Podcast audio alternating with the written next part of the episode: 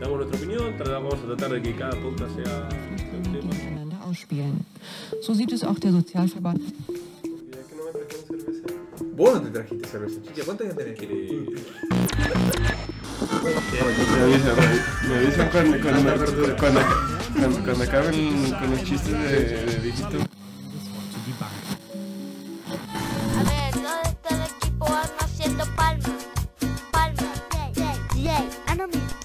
Y dice... Belgrano se ha ido a la vez. Oh. ¿Antes o después del último capítulo? Bienvenidos a un nuevo episodio de Fleteros. Volvió la alegría para todos los que estaban esperando, seguramente ansiosos de que volviera. Fleteros, eh, estamos nuevamente los cuatro de siempre. A mi izquierda, Chicha. Doctor. ¿Qué tal? Enfrente, Simón, que hoy nos trae un research exquisito. ¡Ah, Lisa! Lisa para los amigos. Ya empezamos. Ya empezamos.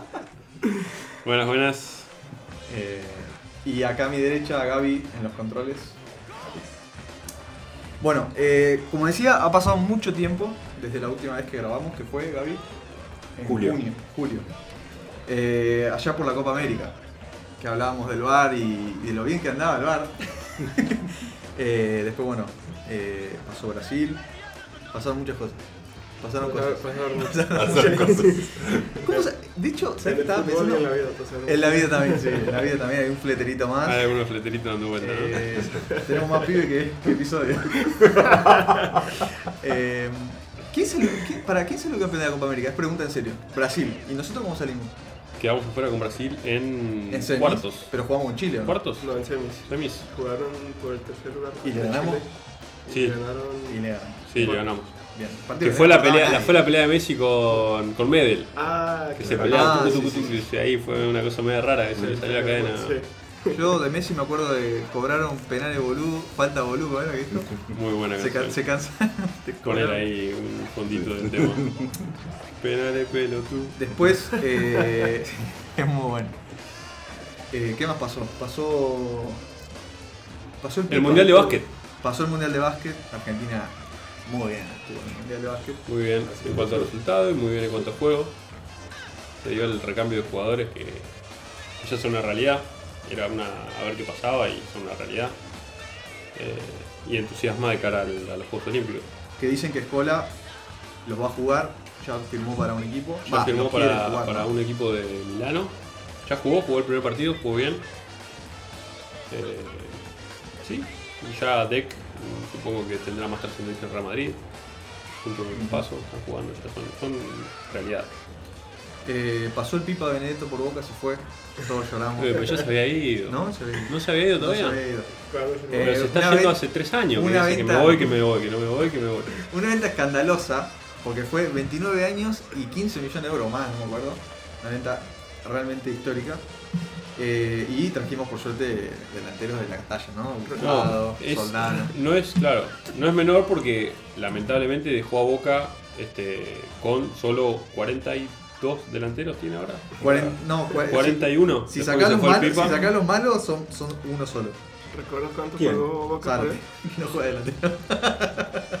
¿Cómo? ¿Cuánto pagó Boca por él?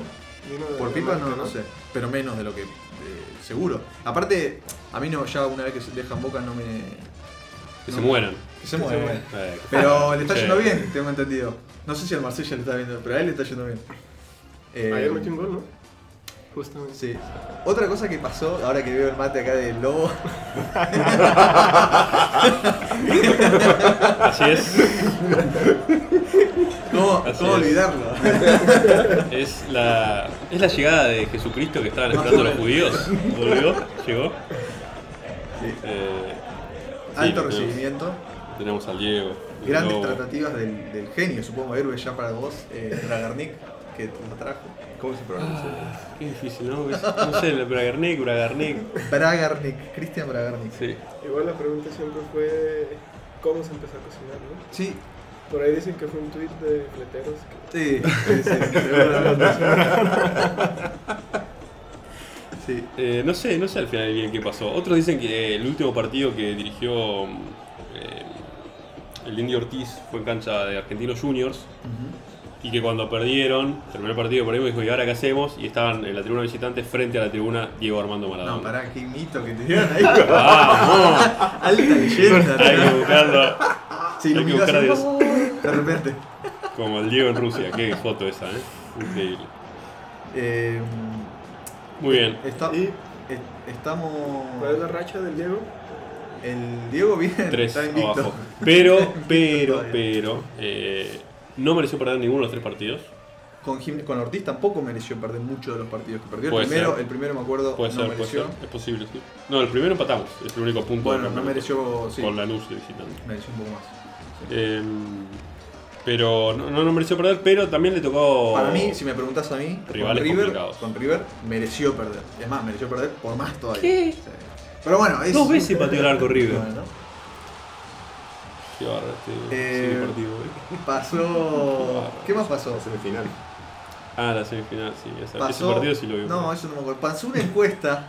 pasó, una, pasó una encuesta interesante que la- no, la, no la quiero dejar pasar. La de el, ¿Cuál es el segundo deporte más eh, querido por eh, los argentinos? El básquet. Encuesta de Fletcher. No, señor. El básquet. Lo habíamos hablado. cualquier ¿no? otra, ¿No cualquier otra palabra está mal. El básquet. No, eh, tenis. No. Sí, ¿Qué es desastre? La final ¿Pero fue quién, quién votó eso? La, fi- la gente. La, La final. La gente, La sociedad argentina. La Los final bots. fue. Tenis, deporte. Tengo el, el call center. deporte Eh, individualista, elitista. No, no. El básquet es el deporte número 2 de Argentina, lejos, fuera de discusión. ¿En qué posición está el básquet? Eh, la final fue boxeo, rugby, que ahora estamos en el mundial, ya quedamos afuera. Eh, básquet, que se- quedó segundo. Y primero tenis. ¿Cuántos deportes llevamos? Cuatro. Y bueno, y el último que nombró, mencionó Gaby, estamos entre semifinal y semifinal de Copa Libertadores. Eh, se jugaron los partidos de ida. A mí Sí, me bueno, pasaba partido recién de el ida. tema, pero no se había Sí, ya mucho. estábamos hablando en cualquier momento de los cambios de, de programación de Nickelodeon, pero no pasamos por la semifinal de Libertadores. Bueno, hay que ver, hay que esperar la vuelta. ¿no? Habrá que ver No, para mí. si se juega, porque nunca sabes, viste, por ahí hay algún Sí, vidrio roto y bar. No, ¿cómo es? El, River. el Digo, TAS. sí. TAS. No, yo, yo si quería hablar de la semi, para mí fuimos justo derrotados. Y el bar, la verdad. Ah, bueno, el bar. Vos fíjate las cuestiones. El bar fue el último episodio que hablamos, ¿no? Una ver, yo cuando lo dije, hablé, hablé mal de Messi, ¿se acuerdan? Eh, Sí, recuerdo. Bueno, que yo dije, Messi no puede parar la pelota o dejar de jugar a la pelota, que es lo que mejor hace y lo único que tiene que hacer para pedir el bar. ¿Se acuerdan? Ustedes me ¿cómo va a criticar a Messi? Lo mismo de- que dije de Messi en su momento, yo no puedo creer que un profesional de la primera de Boca, como Guanchope, Tevez, Zárate, estén más preocupados por el bar durante el partido, ¿eh? que por meterle un gol al rival que en este caso era River. Pero vos fíjate, termina el partido, termina el partido y sale Guanchope a decir, se ve que en el crédito que tienen del bar, no sé. El tipo está con la mente, no en el partido, sino en el bar. ¿Pero es, eso- el- es el no bar o el arbitraje en general? Ahora es apuntado al bar porque antes era el árbitro, ahora le es más fácil pegarle al bar porque no sé, porque está de moda. Pero digamos, yo voy a que el profesional tiene que poder ser capaz de abstraerse del bar y del árbitro, lo que sea, y decir, che muchachos, tenemos que ganar. O sea, no importa si nos cobraron 3, 4 veces mal o que nosotros queremos mal. Tipo, termina el partido, uno haciendo eh, gesto de guita, que era TV, haciendo gesto de guita a la, a tribuna, que casi lo sanciona. Guanchope saliendo de la conferencia de prensa 5 minutos después a decir que, que a- a tirar ironías sobre el bar. Ah, muchachos, hay que concentrarse en jugar a la Y los dos están jugando la pelota, se van al vestuario, llegan a la casa, se toman un mate y dicen bar, penal para arriba, tienen que volver a la cancha, patear el penal. ¿Cuánto tiempo había pasado? Después la expulsión también, sacan amarilla, el árbitro la ve, es amarilla, bla, bla, vuelve roja. Está bien, igual se perdía. Se perdía el partido de todos modos. Está bien, no importa. Pero no importa, porque ahí se fue. Y, y vuelvo a la, Se cuestión, a la cuestión que yo para mí es de siempre. Yo, yo entiendo que a veces la discusión pasa por otro lado. El VAR, el penal fue penal porque lo cobró el árbitro y la roja fue roja porque lo cobró el árbitro. Yo entiendo que la discusión ahora pasa por otro lado que es cuándo llaman al VAR y cuándo no. Pero siempre pasó por ahí, eso lo dejamos bastante claro. De hecho, Hay veces que está de hecho duda. hablamos antes del, del- del partido Argentina-Brasil, de Copa América, que claramente se manipuló eh, las leyes tan estrictas del VAR eh, para favorecer a Brasil. Eso no hay duda, quedó bastante claro. Eh, y yo creo que también eh, la reacción esa de Messi que vos mencionás de dejar de correr y eso, es porque ya se veía venir una manito. Esas cosas se saben. No, no sé. Se No saben. se sabe, no se- primero no se Se sabe, sabe. no se sabe, y segundo de nuevo, bueno. es un profesional de primerísimo Vos nivel. Lo empezás No a oler, esas cosas. Lo empezó a hacer. Sí, sí. En fin. Eh, bueno, Bueno, eh, todo eso pasó todo eso pasó en estos tres meses. Que no pudimos este, Una cosa más que pasó. ¿Qué pasó? Que no, no hay que dejar de Usted comentar. Argentina le metió 4 a México del Tata Martino. Es cierto, y perdiste una apuesta. Pero eso no es, pero no es noticia eso. Eso no es noticia. Bueno, la noticia ¿Qué? fue que los, los seleccionados mexicanos anduvieron fiesta. de fiesta. Ah, eso sí es noticia. No, Bueno, no, tampoco es noticia. tampoco vergüenza. Tampoco Bueno. noticia. Qué vergüenza. ¿Y, y, y qué pasó al final con eso, con los jugadores? Y no se sabe, hicieron una nueva convocatoria para la fecha FIFA próxima, que no sé cuándo es. Y los involucrados no están convocados. ¿Qué eran? Que eran Chicharito. Muy Ah, bien. Chicharito estaba. Pensé que no estaba Chicharito. Fue a la fiesta, digamos. Ah, o sea que es la oveja negra. Cada vez que está Eh, y Glomo. Héctor Moreno, Miguel Ayun y Marco Florian. Ah, y Ochoa. Ochoa. Ahora, esos son los que quedaron Eso. escrachados eh, en las redes sociales. Sí. Pero por ahí se fueron todos de fiesta Eh, y no, no. no se sabe. No, lo, lo que pasa es que no fue la fiesta como tal, sino que hay rumores de que las chicas que estaban con ellos en la fiesta se quedaron en los hoteles y eso, Bueno, fue, eso fue lo que salió, ¿sí? eso fue en Nueva Bueno, York. pero ¿qué y después duerman en el se- auto, se en las la llevaron calle? a- No, pero no se pueden quedar en el mismo hotel donde te estás concentrando. Bueno, en algún para- hotel se tienen que quedar. Bueno, sí, pero no en el mismo hotel. y se quedan en el- también son, en buscan el pelo huevo, Sí. ustedes, ¿eh? Qué bárbaro. Pero bueno, todo bien mientras cumplan en la O sea, eso sería como la excusa por la cual vos crees que Argentina le clavó No, 4 no, con no. la cuarta. No sé, No. porque Joaquín jugó en el No sé, es que no, no, no despierta. No despierta. No, pero- llama la atención la selección argentina, no, no despierta interés. ¿no? Pero es que me parece que México tiene este problema de tiempo atrás que se cae anímicamente cuando le meten un gol o dos goles. No se puede levantar, es muy rara la vez que se repone. Y por el contrario, también cuando va ganando, sí lo alcanzan, también es, es rara la vez que, que vuelve a dar el manotazo. ¿no? No sé. Y bueno, en fin, Pero estás contento con el Tata. estoy contento con el Tata en general. ¿Volvieron a jugar después de eso? Y no, parece que ya no, no, ya no. Después viene el proceso preolímpico, que viene la selección preolímpica. Y a mí me parece que para la próxima fecha FIFA yo quizá no lo relacionaría tanto con la fiesta o con la indisciplina, si se quiere ver, sino con que está armando la selección para, el, para los olímpicos. ¿Pero tan, tan importan- importantes son los juegos? Pues son importantes. México ya tiene una medalla de oro. y- Al mundial clasifica sin jugarlo México. O sea, muy bueno, la CONCACAF Es- está regalada. O sea que lo único que tiene que jugar son los torneos que tiene la, la, la Liga, ¿cómo es? La Libertadores de la CONCACAF, ¿cómo era? La Conca Champions. No, no, pero de ¿Cuál? selecciones. Ah, no, la Copa de Oro. La Copa de Oro y. Y, Y ahora crearon una liga paralela a la Liga de Naciones de Europa, parecida, que se juega contra Bahamas y contra Haití y contra esos países. Bueno, pero, pero entonces a lo que voy es que parece ser que el Tata, bueno, no está explícito todavía, y quizá en los próximos días lo diga, pero a mí me da la impresión que está preparando a la selección que va a competir por un boleto olímpico y que probablemente va a jugar los Juegos Olímpicos. ¿Hasta cuándo tiene contrato Tata? Uh, no sé, Mundial. Yo pienso Mundial. que es un, un- un ciclo mundialista. Y- Generalmente se renueva automáticamente por clasificar a mundial. En México. En todos lados. En todos lados. Generalmente es así. Y claro, vos sos, No vos sos técnico. Y vos sos técnico, estás dirigiendo, clasificás al mundial y te dicen, no, mira, el mundial ahora lo va a dirigir Fulanito. San Paoli. Como Ah. le pasó al de España. Cla- Bueno, pero en España Hermoso sujeto. se lo merecía Lopetegui. Lo, lo anunció que era que se iba al Real Madrid y y que bueno, anda, anda yendo ahora. Que le está yendo muy bien tanto al Real Madrid como a la selección de España. Eh, encima de eso, ¿no? El tiempo, el tiempo lo crucificó, porque ¿cuánto duró en el Real Madrid? Nada. Bueno, pero ahora vino Zidane y sigue yendo mal. Con lo cual llegamos a la conclusión de que el que era bueno era Ronaldo al final. Sí. Y pero antes, antes de Zidane, Sí. no, pero ya lo hablamos, y antes de Zidane, eh, Cristiano no ganó una sola Champions, no había ganado en varios años. Pero por eso vos, vos insistías con que el, Zidane, fundamental sí, era Zidane. Y bueno, mirá, evidentemente. mirá cómo está. Ya la están buscando reemplazantes. ¿eh? Bueno, evidentemente No, no, es el pero no es lo mismo los tres mosqueteros que en este caso cinco años después. ¿Cuál- ¿Cuáles son? ¿Eh? ¿Cómo? No. ¿Nunca han escuchado ese dicho popular? No. Acá Gabriel ahí tiene más cultura que ustedes. Más Sí, cultura mexicana. eh, que ya los, los jugadores ya no son los mismos. Bueno, ya bajaron de nivel Marcelo, Sergio Ramos, Cross, Modric. Todos menos Ronaldo, básicamente. ¿Perdón? Todos menos Ronaldo bajaron de nivel. Ronaldo Ro- sí. ¿Ronaldo no bajó de nivel? Ronaldo, creo que por ahí escuchaba el otro día el dato que Quagliarella, que tiene 45 años, metió más goles en la Serie A de la temporada pasada que Ronaldo. Esa habrá, comparación habrá es- que checar. Ah, Habrá que checarlo, pero Ronaldo también bajó. en- Es que ya, ya vienen. No, ¿a dónde bajó de nivel Ronaldo? Ronaldo, Chavito, ¿A ¿cuántos dónde goles? bajó de nivel? ¿Cuántos goles metió la temporada pasada? Estás hablando de? Cristiano Ronaldo. ¿Cómo ¿Cuántos- así que bajó el nivel? ¿Cuántos goles metió la temporada pasada? No sé.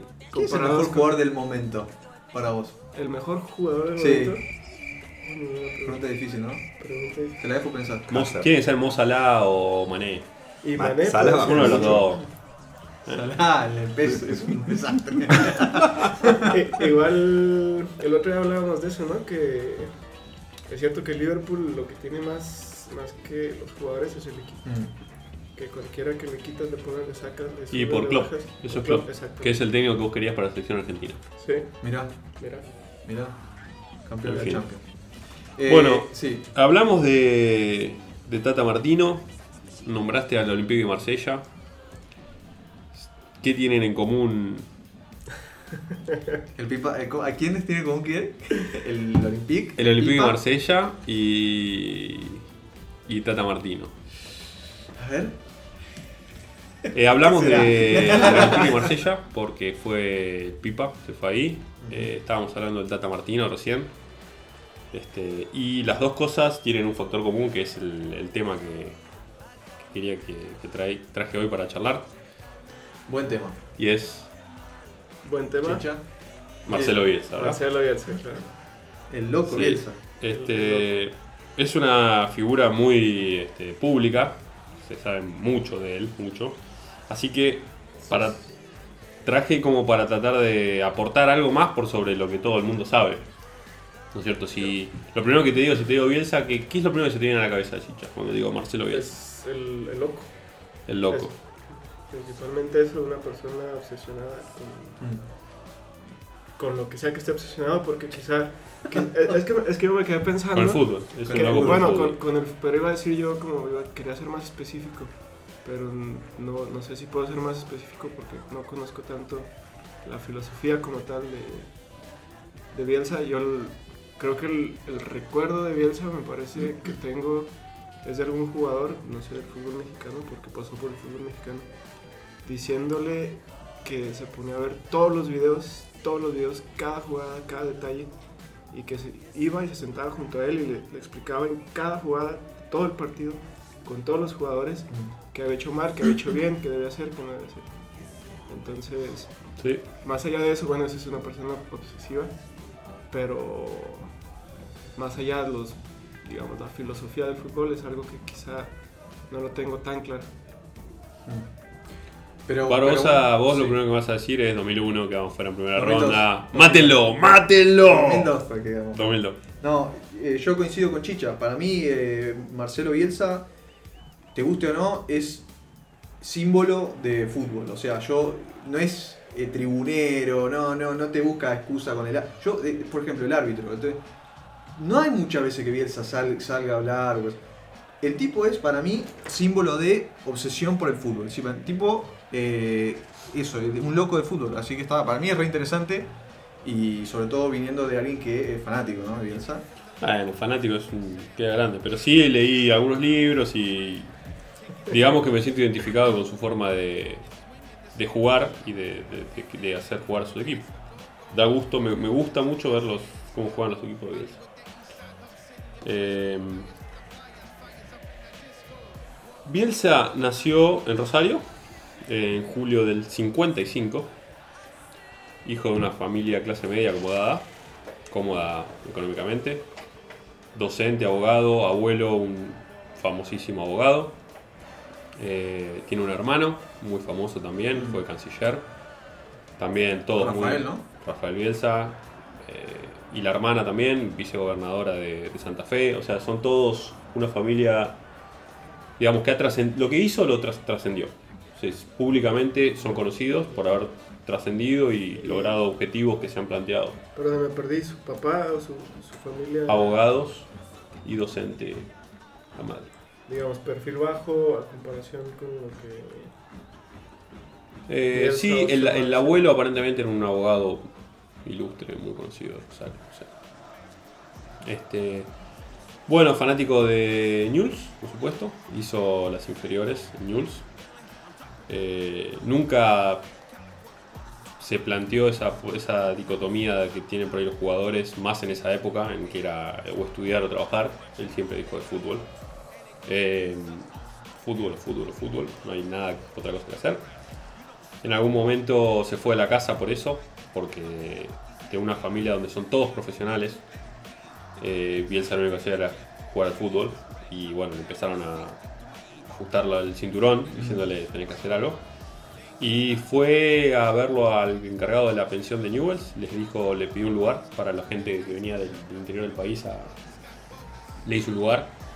Eh, estuvo ahí cuando la madre le preguntó por qué te vas, tengo cosas que hacer, dijo Bielsa aparentemente. Y se fue a vivir a la pensión del club. Eh, estuvo ahí unas semanas o meses, no sé. Tenía una moto que hacía, andaba en moto para todos lados y lo- se terminó yendo de la pensión porque no, no podía, la moto dormía al lado de la habitación con él, se terminó yendo. Un día volvió y cuenta a la madre que dijo, ¿por qué volviste? Porque ya terminé lo que tenía que hacer. Estamos hablando de joven, ¿no? ¿Cuál es la fuente de ese.? de Bueno, es anécdota? importante que me lo recuerdes, Chicha. Es- muchas de las cosas que voy a contar están basadas en eh, sacadas de un libro que se llama mm, La vida por el fútbol. Marcelo Bielsa, el último romántico, de Romagnuch.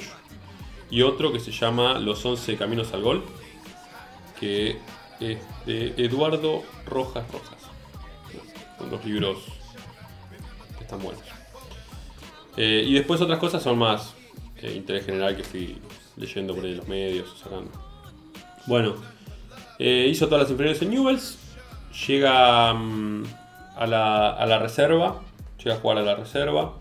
En la reserva dicen que ella era una persona rara, por ejemplo, terminaba los partidos y se iba y arrancaba la formación de los equipos rivales del vestuario. Y cuando iban a enfrentar a otro, él ya sabía los jugadores, los nombres de los jugadores con los que iban a enfrentar en, la reserva, que estamos hablando de 70 y monedas, 70 cortos. O sea, no había hoy que entras y ves la formación de la reserva de cualquier club. Era. El tipo conocía a todos los jugadores con los que enfrentaba y le hablaba de las características de los jugadores con los que enfrentaba a sus compañeros. En el 74 lo convocan al Sudamericano Sub-20, andaba, o sea, jugaba bien al fútbol, era defensor central. Eh, y sale campeón con la, jugando para la reserva. Y en el 76. Con- jugando, jugando en la reserva, no, jugando con la, con la selección. No, sale campeón con la reserva. Es convocado a la selección sub-20. Ah, no sé si. juega. Sí, juega uno o dos partidos, pero no es. no trasciende mucho. Eh, sale campeón con la reserva y después lo convocan a. En realidad hay un llamado para que vaya casi todo el plantel, los juveniles de Newells, a representar a Argentina. Al, a los Panamericanos sub-23 en Brasil, en el 76. Eh, Bielsa va, salen, ganan bronce. A Bielsa lo eligen entre el, entre el mejor equipo, entre el, el equipo ideal de, ese torneo. Eh, terminó Brasil y Uruguay adelante y Argentina terminó tercero. Y en el 76 debuta contra River en, la primera de Newell's. Eh, hay algunas anécdotas de ese partido. Aparentemente, bueno, gana River 2 a 1. Eh, aparentemente Sabela lo jugaba para River en ese momento, lo dejó medio mal parado con una buena gambeta Bielsa. Eh, y el, el triunfo terminó con gol de Crespo. Una semana ¿Cómo es después. Crespo? No, Crespo no es Crespo, otro Crespo. No es Crespo. ¿Que terminó con el gol? Sí, otro. Eh, no, no, no es Hernán Crespo. Ah, ok, ok, ok. 70 y- Sí, no, por eso. 76 estamos hablando. Pero un Crespo de River. Sí. Sí, sí. Eh, después jugó contra San Lorenzo, contra Talleres y contra Gimnasia de la Plata. Cuatro partidos que entró desde el banco y se acabó su historia en Primera División. Eso fue todo lo que jugó Bielsa en, eh, en la Primera de News. Se va a jugar Instituto de Córdoba eh, en el 78. Córdoba, Sí. Eh, y jugando para Córdoba se pelea con el entrenador y al mismo tiempo eh, secuestran al hermano, a Rafael Bielsa, lo secuestran, él era militante de la juventud peronista, tuvo dos meses secuestrado. En el- esos dos motivos hacen que diga me voy, se volvió para Rosario, eh, se fue de, de instituto. Después, bueno, eh, su último intento en el fútbol lo hace en Argentino de Rosario, en la primera C, en el año 79. Eh, juega, un- yo creo que ya juega un torneo entero. Y después le ofrecen jugar en Platense, pero dijo hasta acá llegué, eh, no, no puedo jugar al fútbol. Y en el 80 se retira. Eh, un con un compañero de él de toda la vida se pone un diario de O sea, se revistas. retira en el 80, tenía Sí. eh, 25 años. eh, ¿Tú dijiste nació en el 55? en el 55. O sea, era muy joven. Sí, sí. Bueno, es que no. nunca llegó a jugar en primera, o sea, jugó cuatro partidos y un año en. Pero podría haber Instituto. jugado en la B, en la C. Estaba jugando en la C, el último año lo jugó en la C, o sea. Sí, pero, pero Podría bueno, haber jugado. sí, está bien, podría haber seguido sea, jugando se a fue- ese nivel. Para entender, se, se fue no por una lesión, porque podría haber sido una lesión, o- sino que se fue De por- hecho, tenía oferta para jugar en Platense y. Igual jugó Panamericanos muy joven, ¿no? ¿Cuántos años tenía cuando, ¿cuándo fueron los Panamericanos? En el. No, dijo sub-20. No, no, su 20 fue convocado y No, jugó en el sí. 76. Pero que fue casi todo el- casi todos los jugadores de Newell fueron a representar a Argentina. Porque no había. Estamos hablando del año 76, año complicado para, para Argentina. Eh, y ahí sí jugó y fue elegido en el, en el equipo ideal de ese torneo, sub-23. Entonces se retira a los 25 sin razón extra, o sea, sin razón futbolística, sino más bien extra futbolística. Sí, también pensemos que tenía es una persona con que hizo el, salió campeón en la reserva de Newell con aspiraciones a jugar en primera división y estaba jugando en primera C. Podría haber sido, seguido no jugando al sería el fútbol. pero- primero. No, está bien. Sí, puede ser. Sí. Quizás habla un poco de su de su De su familia también de su esto que vos decías todos trascendieron el tipo de repente tenía Puede la ser. intención de llegar a primera y de no llegar a primera sino después jugar en la selección o en otro lado y quizás no tiene mucha tolerancia a la frustración en ese sentido porque digamos 25 años Eh, creo que acá en este momento, si de afuera leyendo la historia, creo que es hay un momento eh, es el momento en el que más perdido está en su vida. Más allá de que lo único que él sabía era que, que le gustaba el fútbol, pero ya no había estudiado, no había trabajado, no pudo jugar al fútbol en primera división como él pensaba. Y lo que hace es poner un. comprar un, un kiosco de diarios y revistas, que es muy común en, en Argentina. Capaz creo que está- se irán quedando en desuso con el, con el tiempo, ¿no? Pero eh, en el año 80 y con un amigo de él, eh, el amigo atendía el kiosco y él se encargaba de hacer eh, repartos y se leía todas las revistas de fútbol, era su acceso a tener toda la, la enciclopedia del fútbol en esa época, estamos hablando del año 80, ¿sí? Eh, no había 500 programas de fútbol cada media hora como hay ahora, eh, internet, entonces su acceso a saber qué pasaba era eh, leyendo ese tipo de revistas. De hecho, el tío de este amigo en el que pone el kiosco vivía en España. Y en una visita le insiste a su amigo que lo quiere ver, que le tiene que hacer un pedido muy especial a su tío, y le pide que por favor le empiece a grabar videos de la Liga Española y que se los mande. Lo convence, tiene un, po- un poder de, con- de convencimiento grande, porque Sí. realmente de poder hacer eso.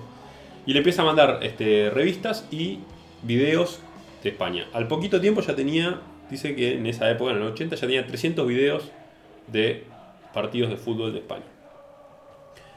Y se decide por estudiar educación física. El profesorado de educación física lo convence a este amigo, que era un gordo gigante, le dice, ¿qué voy a hacer yo? Bueno, van. Eh, en tres años estudia, estudia el profesorado de educación física, se recibe, termina la carrera en tres años en la UBA. Y estando en la UBA, su hermano, otra vez aparece en la escena, eh, con algún contacto dentro de, de ese ámbito, lo acomoda como entrenador del equipo de fútbol de la UBA.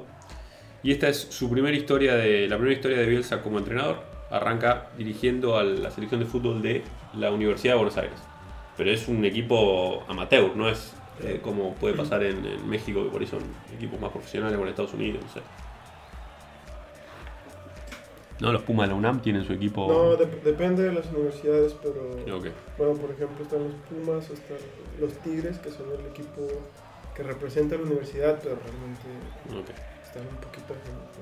No, este es el equipo de la, de la universidad, pero es Claro, absolutamente es equipo, amateur. sí. Es un, exacto. Por- porque eso también hay en todas las universidades de Equipito amateur, o que sí, a lo mucho juegan en tercera, o algo de ese estilo. Bueno, y acá ya empieza, eh, bueno, empieza su carrera como entrenador, ah, como manejo de grupo, es la primera vez que está al frente de un grupo. Eh, prueba 3.000 jugadores para que queden 20. Estamos hablando de un equipo amateur. 3.000 jugadores eh, probó. Eh, quedan 20. eh, empieza a mostrar su rigor en cuanto a, a que se haga lo que él dice.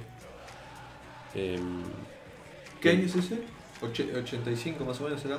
Y debe ser por ahí, 83, 84 tal vez. De hecho hay una, una anécdota que cuenta el capitán de ese equipo, que en un momento discuten porque no estaban de acuerdo en una forma de hacer las cosas.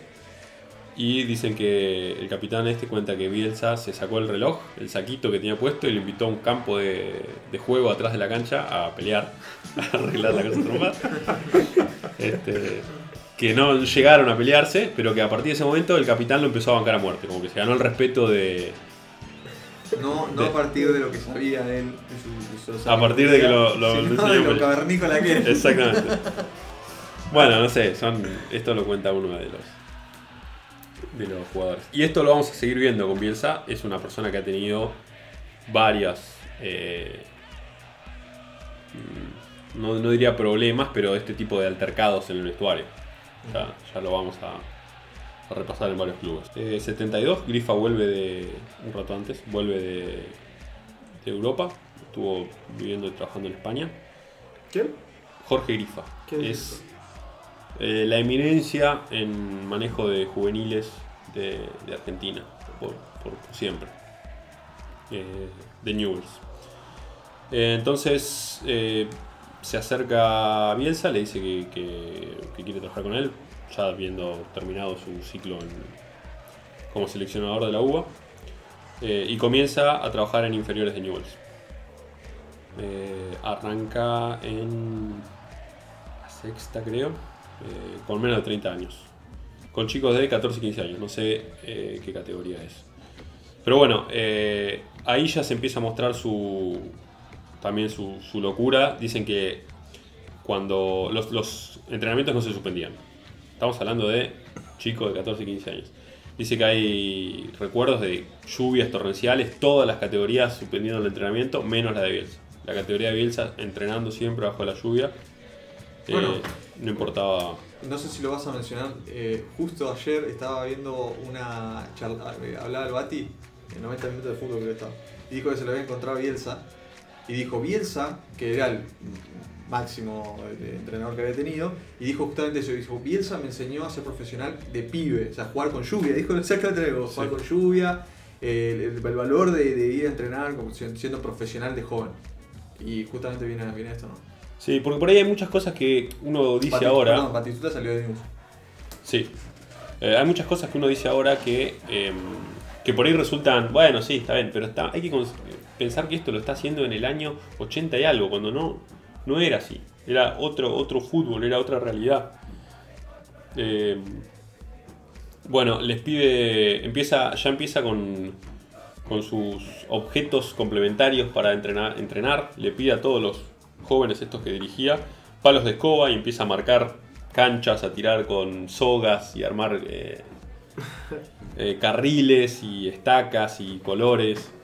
Eh, sí. eso en, en contexto no existía en, en- en su momento. El, ¿Innovó en, en ese sentido?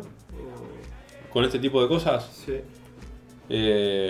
no sabría decirte eso, pero digo en general, cosas que eh, esto de, entrenar sí o sí, o de enseñarlo a ser profesional, o, de, bueno, lo de los, los videos, estamos hablando de una época en la que no era, hoy mm, todos los cuerpos técnicos tienen un analista de video, todos, no hay un cuerpo técnico que no tenga un analista de video.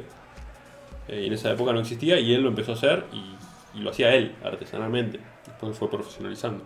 Cuando mencionas esto de que el tipo se retira a los 25, se, se estudia eh, profesor de educación física. No estudia técnico, digamos, lo que hoy es el técnico. Claro, exacto. profesor de educación Se física. recibe de técnico cuando vuelve Bueno, para empezar ahí en las inferiores de Newell. cuando vuelve de dónde? Cuando vuelve de Buenos Aires, que vuelve a Rosario, después de haber Ah, dirigido a, a la UBA. a la UBA, hace el curso de técnico eh, y empieza a dirigir las inferiores en Newell. Claro. Porque esa, esa parte me, me faltaba de cuando el tipo. Porque si no, me, me da la sensación de que era como un autodidacta. Claro. Así que el tipo dijo, bueno, esto, a ver, eh, aprendo la revista, leo, veo partidos. Hizo, hizo, hizo medio curso de técnico. puede. Tiene que hacer, eh, digamos, Sí, ahora, el, el curso de técnico no creo que, que te habilite a trascender como técnico. Creo que lo deben hacer, el curso de técnico lo deben hacer periodistas, aficionados y entrenadores. Claro, pero es que si no me. A ver, me, me falta. Me falta. O tener la experiencia de haber jugado mucho tiempo de un tipo que jugó hace 35 Sí, mil años. en es la cierto lo que decís. Y vos decís, bueno, Porque este tenía jugó- 25 años.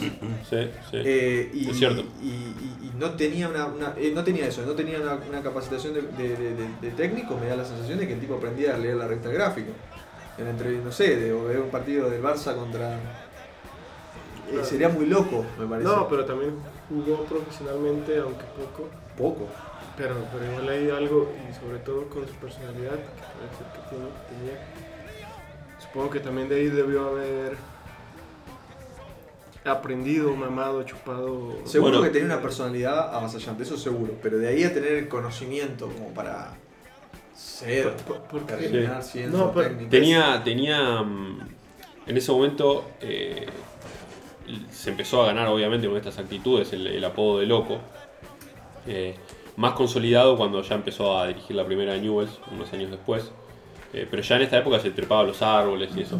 Cuando estaba dirigiendo la primera de Newells aparentemente se enteró de que alguien le decía loco y se puso mal, no le gustó. Encaró al, plantel a ver quién le había dicho eso, quién decía que él era loco.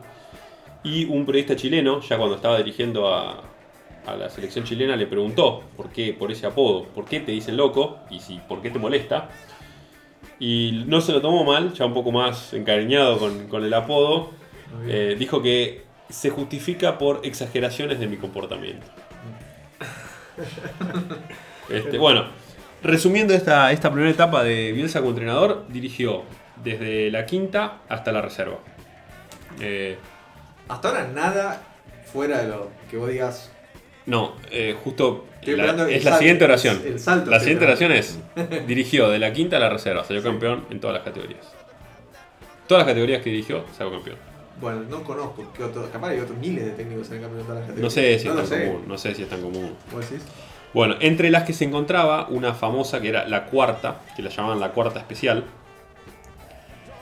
que aparentemente es un grupo de jugadores entrenados por Bielsa, eh, que la estadística dicen que de los 20 jugadores más o menos, dos o tres llegan a primera. De esta cuarta especial, llegaron, de los 20 que eran, llegaron 15. Era, Un nombre- eran Gamboa, Pochettino, Franco, Berizzo, Saldaña, Saez, Cerro, Stacchiotti y Batistuta. Eh, ¿Qué, qué tanto mérito le darías ahí a Bielsa y qué tanto mérito a una generación excepcional? Si quieres. puede ser, pero justamente es cuántas, de cuántas otras reservas llegaron 15 jugadores. a- Yo tengo en gimnasia que es, eh, por ahí hay, hay una camada grande que llegó ahora primera y eran eh, cuatro o cinco que jugaron juntos en reserva y llegaron a primera. Pero que de 20 jugadores de, la cuarta especial o la, la reserva, de la última categoría antes de primera, lleguen 15, no es común. No, pero eh, además volviendo a, lo que escuchaba de Batistuta, que es, haciendo referencia a este mismo equipo, el tipo decía, él me enseñó a mí a ser profesional. Entonces vos podés tener diamantes en bruto, pero si los lo tirás para la pelota y... Bueno, van a ser buenos, pero algunos, ahí llegarán los 3-4 que en algún momento se topen, tengan la suerte de toparse con el técnico que los haga ir al, siguiente nivel. Este los hizo ir al siguiente nivel a todos juntos en un, mismo equipo. Me parece que hay un... me- indiscu- Cuando te lo dicen los protagonistas, cuando lo dice Batistuta es porque es así. Sí, es difícil encontrar a alguien que hable mal de Bielsa. Que no, dice, que no diga me enseñó o aprendí, que más aprendí. O sea, evidentemente el tipo les deja. los, los enriquece de alguna manera. Hay una, acá una, una historia que empieza en, en Newells, eh, y que después lo siguió porque fue, es una persona que fue mm, ayudante de él en muchos lugares, incluyendo en la selección argentina, que es Claudio Vivas. Era arquero de, de Newells. Eh, el papá, el padre de Vivas era dirigente de Newells con mucha historia, era un intocable por ser hijo de... eh, y fue, aparentemente fue Bielsa y le dijo que era un arquero mediocre. Y Vivas lo cuenta y dice, la verdad que me hizo un favor con su honestidad brutal porque dejé de, de dedicarme a eso y me puse a trabajar con él. Capaz que lo hizo a propósito para tener ahí un ladero. este, pero bueno. Em, después eh, hay también en ese reclutamiento de juveniles eh, hay historias eh, que se iba, estaba comiendo asado con amigos y alguien le comentaba, che, hay dos jugadores que los vio de la tarde en un pueblo acá a 150 kilómetros y se paraba del asado y se iba a buscarlos. Dice que llegó a la casa de, de los padres de Poquetino una noche, le golpeó la puerta, saliendo así de un asado, este, lo hizo, lo hizo, habló con el chico, tenía 14 años y se lo llevó, le dice, no, no, bueno, venga, venga a entrenar, ¿verdad? y se lo llevó a entrenar a, a Newell's. Eh, otros jugadores que estaban por firmar con Central y se los, se los llevó para News también. Este, bueno, cuando termina de salir campeón como técnico de la reserva, eh, se- él consideraba que estaba listo para dirigir primera división. Eh, justo hay un cambio de técnico en la primera de Newells y él pide ser el técnico. Hace todo el lobby posible para ser técnico. Eh, y no lo dejan, le dicen que no. Cada vez más puntos en común con San Paoli, ¿no? La Con San Paoli. Bilardo. ¿Podemos, podemos no poner en la misma, en la misma oración a Bielsa y a San Paoli, por favor? La mirá, escuchá. Por favor. News. La, no, News no tiene. Poné al- al- La locura. Subirse a los árboles. Espiar a los rivales. La, la- la obsesión. eh, el lobby. Lo único- es, si querés- es el, el alumno perfecto de Bielsa. Si querés, lo único que tiene, que tiene San Paoli de Bielsa es eso. Todo. Nada más. El resto. San, Todo lo Pa- que te San acabo de Paoli decir. nunca estuvo en contacto con Bielsa, jamás. No importa, pero lo- yo lo que te quiero Y decir. sin embargo lo, lo ponen en la categoría de Bielsa. No, no digo, que, no digo que se sean Imposible. Lo que estoy diciendo es que sea el mejor alumno. Porque vos- todo lo que vos me estás diciendo es como si San Paoli se hubiese comprado los libros de Bielsa y lo hubiese aplicado. Hubiese dicho, bueno, yo voy a ser técnico jugador. Porque vos fíjate, el tipo tampoco trascendió, fue técnico jugador. Y hasta ahora hizo, dirigió Chile, dirigió Sí, selección. le faltó- Hizo le- todo lo mismo que Bielsa. es el obsesivo de Bielsa, el tipo. No sé si dirigió, salió, sal- sacó campeón de la quinta a la reserva, que es lo único que hizo Bielsa. Méritos hasta acá. No le faltan. ¿eh? Es más, si vamos a los méritos. ¿Qué? Si, si vamos.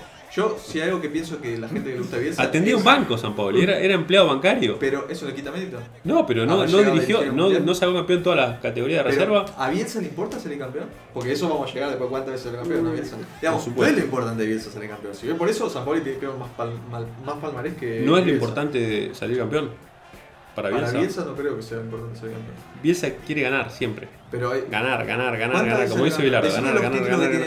Pero ¿qué tiene que ver? ¿Qué tiene que ver? ¿Qué tiene que ver los técnicos con lo- los títulos con querer ganar? O con querer No, salir yo campeón. cuando te estaba diciendo que San Paoli era comparable, decía, no, pero él salió campeón con la cuarta. Bueno, si es importante salir campeón, entonces yo digo, bueno, salió campeón de la, de la Libertadores, salió campeón de la Copa América, salió campeón. ¿Quién? Bielsa. San Paoli. Bielsa. Bielsa salió, eh, San Paoli salió campeón De la de la Copa Libertadores. América. De la Copa América en un equipo formado por Bielsa que Bielsa también salió caminaba sola. América, ¿no? Pero la final con Brasil sobre la hora. El gol, ¿Se acuerdan del gol ese de Adriano? de No, pero no jugó dos Copas Américas. Sí, la, primera Fue la de Palermo. fue la de Palermo, que agarró los tres goles. Pero igual no quedamos fuera ahí. ahí. Quedamos afuera con. Qué técnico. eh. Bueno, en fin. Momento, por favor. Volvamos al hilo. este. Volvamos al hilo.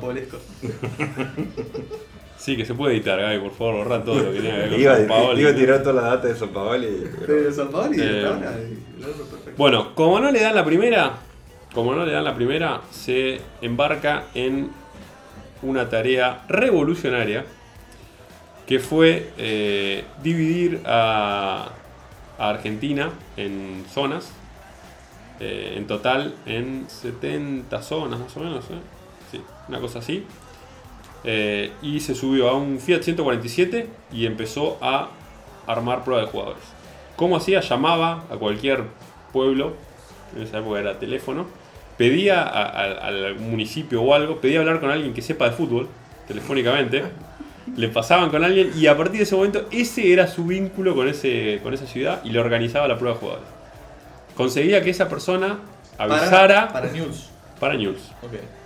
Este, de ahí después surgieron jugadores a la larga, eh, como Pablo Paz, eh, Marcelo pregunta. Liliana, Enría. El, sí. tipo, el tipo que hace ese- esa, esa zonificación de la Argentina para hacer prueba de jugadores, está pensando en otra cosa.